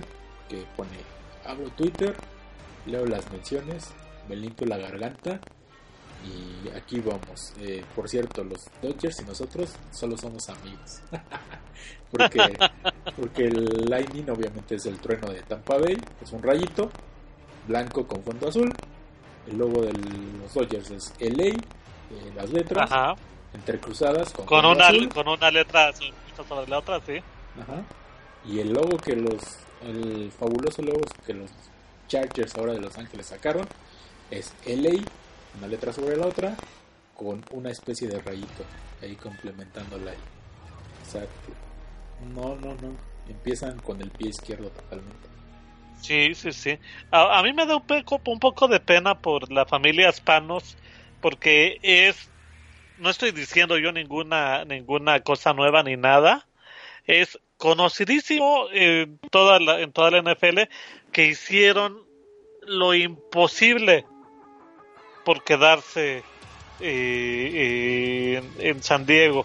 Y que San Diego les puso ya hablamos aquella vez acerca de lo de, de lo de la administración del estadio y todo. Te acuerdas Oscar Sí, sí, sí. Eh, entonces hicieron también lo imposible por quererle sacar ahí una una raja a ver qué encontraban con ese equipo claro como son los cicachones del NFL seguramente tienen por qué pagar lo más posible eh, un poco eh, hashtag eh, eh, comparación Simpson cuando Hollywood llega a Springfield y les ponen impuestos hasta por respirar. El caso de San Diego era el mismo. Y San Diego no tiene otra salida, o sea, de verdad, pobre, pobre gente. Y sí, la entrada a San Diego es con un logo que es eh, una copia de los demás. Con un coach que no es como que eh, la esperanza que todo aficionado de eh, nuevo de, de los Chargers de Los Ángeles vaya a tener. Y encima de todo eso, le debes de, de sumar, bueno, el equipo que por sí solo es un desastre, y encima de todo eso le debes de sumar el estadio al que llega ni siquiera es suyo. Es a préstamo por un favor que le está haciendo Stan Kroenke a, a la NFL porque no tendrían por qué habérselo prestado y los Chargers se hubieran quedado simplemente sin estadio, cosa que la NFL no se puede permitir. Ahí habrán llegado a algún acuerdo y dicen que son socios de estadio, socios mayas, ¿no? O sea, es un préstamo que les hicieron allí y arréglatelas como puedas. Sí, y que agregándole más ahí al, a la lista de ridículos, se habla de que van a jugar en el estadio de fútbol de los. Ay, del Galaxy de Los Ángeles, el Stop Hub Center. O sea, es un estadio de fútbol que apenas creo que le caben 30.000 personas. O sea, ni siquiera fue para que lleguen y compartan el coliseo con, con, los, con los Rams, porque de todos modos se acomoda, porque obviamente los Rams juegan eh, una semana sí y una semana no, y se turnan con USC. O sea que totalmente es obvio que son el equipo el patito feo de Los Ángeles, el equipo pobre de Los Ángeles, el equipo sin imaginación para armar su logo de Los Ángeles, pobres de los Chargers. ¿Sabes qué? Encima de todo, eh, de todo esto más, Oscar, eh, yo entiendo que, que los hispanos hayan ansiado quedarse con, con eh, en San Diego y todo esto. Pero tú ves la comparación de los dos equipos que se están mudando y cómo hacen las cosas. San Diego estaba a la espera o a la, o a la, a la idea de que alguien se apiadara de ellos en San Diego, fuera la, la sociedad, fuera eh, los políticos, ellos esperaban que fuera algo así. Mientras que lo ves con los Raiders que van, han ido gestionando. Ok, en, eh, preguntan, ¿Raiders podemos? No, no podemos. Next. ¿Qué sigue? ¿Ir a San Antonio? No, no es una opción San Antonio. porque Porque no hay público, porque tal o porque no hay estadio, por lo que sea. Y al mismo tiempo se les presenta la opción de, de Las Vegas. Y Las Vegas se les empieza a dar muy bien. Yo te digo, y no me quiero clavar ya mucho más en el tema, ya nos clavamos mucho, pero yo te digo, tú vas a lo largo de todo Estados Unidos, e incluso el sur de Canadá, que se ha coqueteado mucho con la idea, con la idea de que vas a llegar con un, con un equipo del NFL, y es por la propia sociedad, es casi imposible que te digan que no. Pero ese trabajo San Diego no lo hizo. San Diego solo tuvo la opción. ¿Nos quedamos a San Diego o nos vamos a Los Ángeles? No buscaron más opciones y ahí tienen las consecuencias. Se van sin estadio, se van a, eh, eh, reconstruyendo en un momento bajo, se van cuando ya llegó un equipo a Los Ángeles, todo mal. Sí, sí, son el patito feo hasta ahorita. Y todo toda la sido, NFL. La opinión creo que hubiera sido totalmente diferente si, como ya lo dijiste tú, anuncian a un Sean Payton, a un Ian Harbaugh o a un John Gruden. O sea, sí, claro.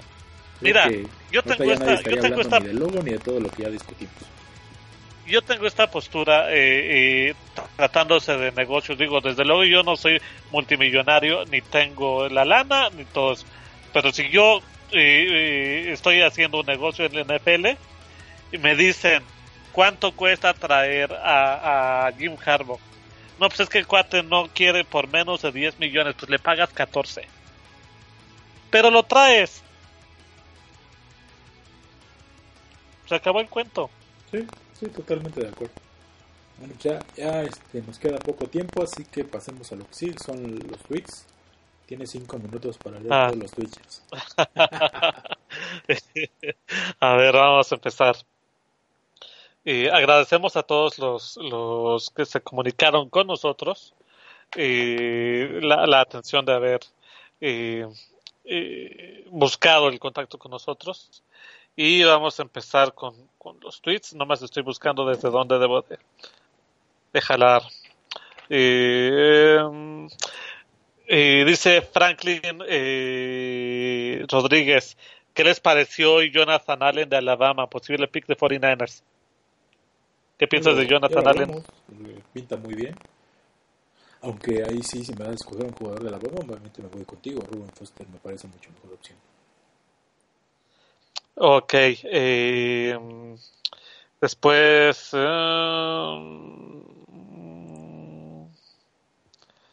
bla, bla, bla, bla, bla. Ok, eh, dice JMR da casa. Eh, dice saludos a todo el cast. Eh, ¿Quién les gusta para el General Manager y Head Coach? Ya lo mencionamos.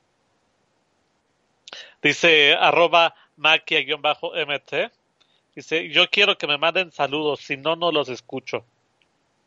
Nos está escuchando, así que saludos. ¿Sí nos está escuchando? ¿Sí? Aquí la estoy viendo. Eh, Yo le mando un abrazo muy fuerte a, a, a Mac. eh, de, generación X a generación X. Después mandan sus pronósticos arroba Rodrigo R49. Dice que para él va a pasar Seattle, Packers eh, por la NFS, por la NFS, perdón. Y por la FC pasan Chiefs y Pats. Eh, después eh, Nanches dice Seattle, Cowboys, Steelers como marco y Pats. Dice Mac, eh, o sea, de nuevo Mac-MT. Dice Falcons, Pats, Steelers y Cowboys. Eh, después dice arroba Cruz DB82 que se llama Cruz Daniel Barrient.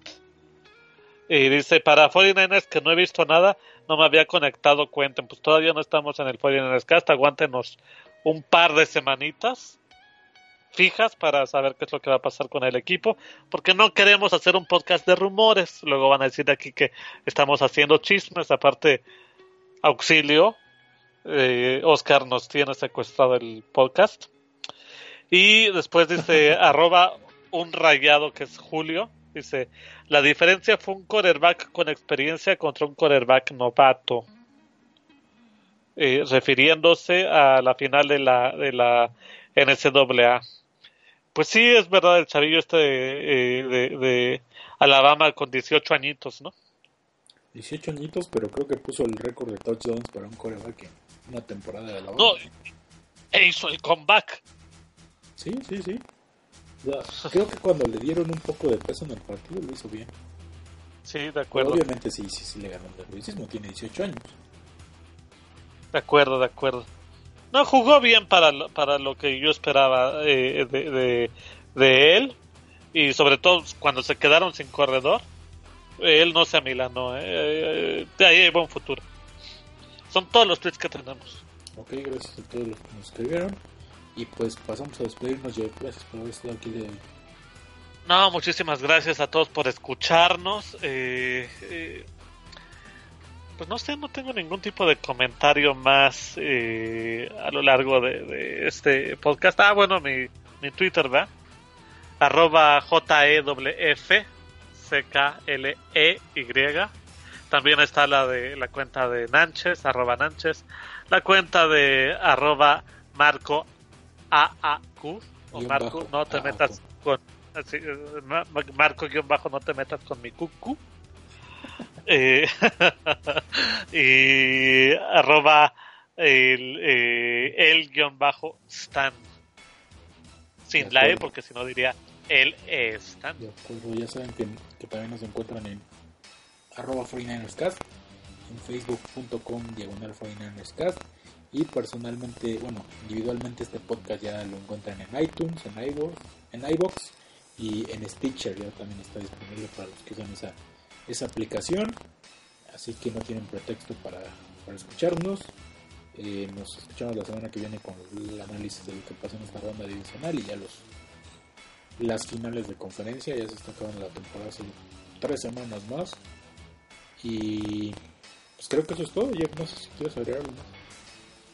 Agarren las piezas rotas de su corazón y vuelven la zona obra de arte Nos escuchamos la próxima semana. Se quedan con algo de Two Door Cinema Club que vienen en marzo. Pepsi Center, por si a alguien le interesa. Eh, y nos escuchamos la próxima semana. Hasta luego. bye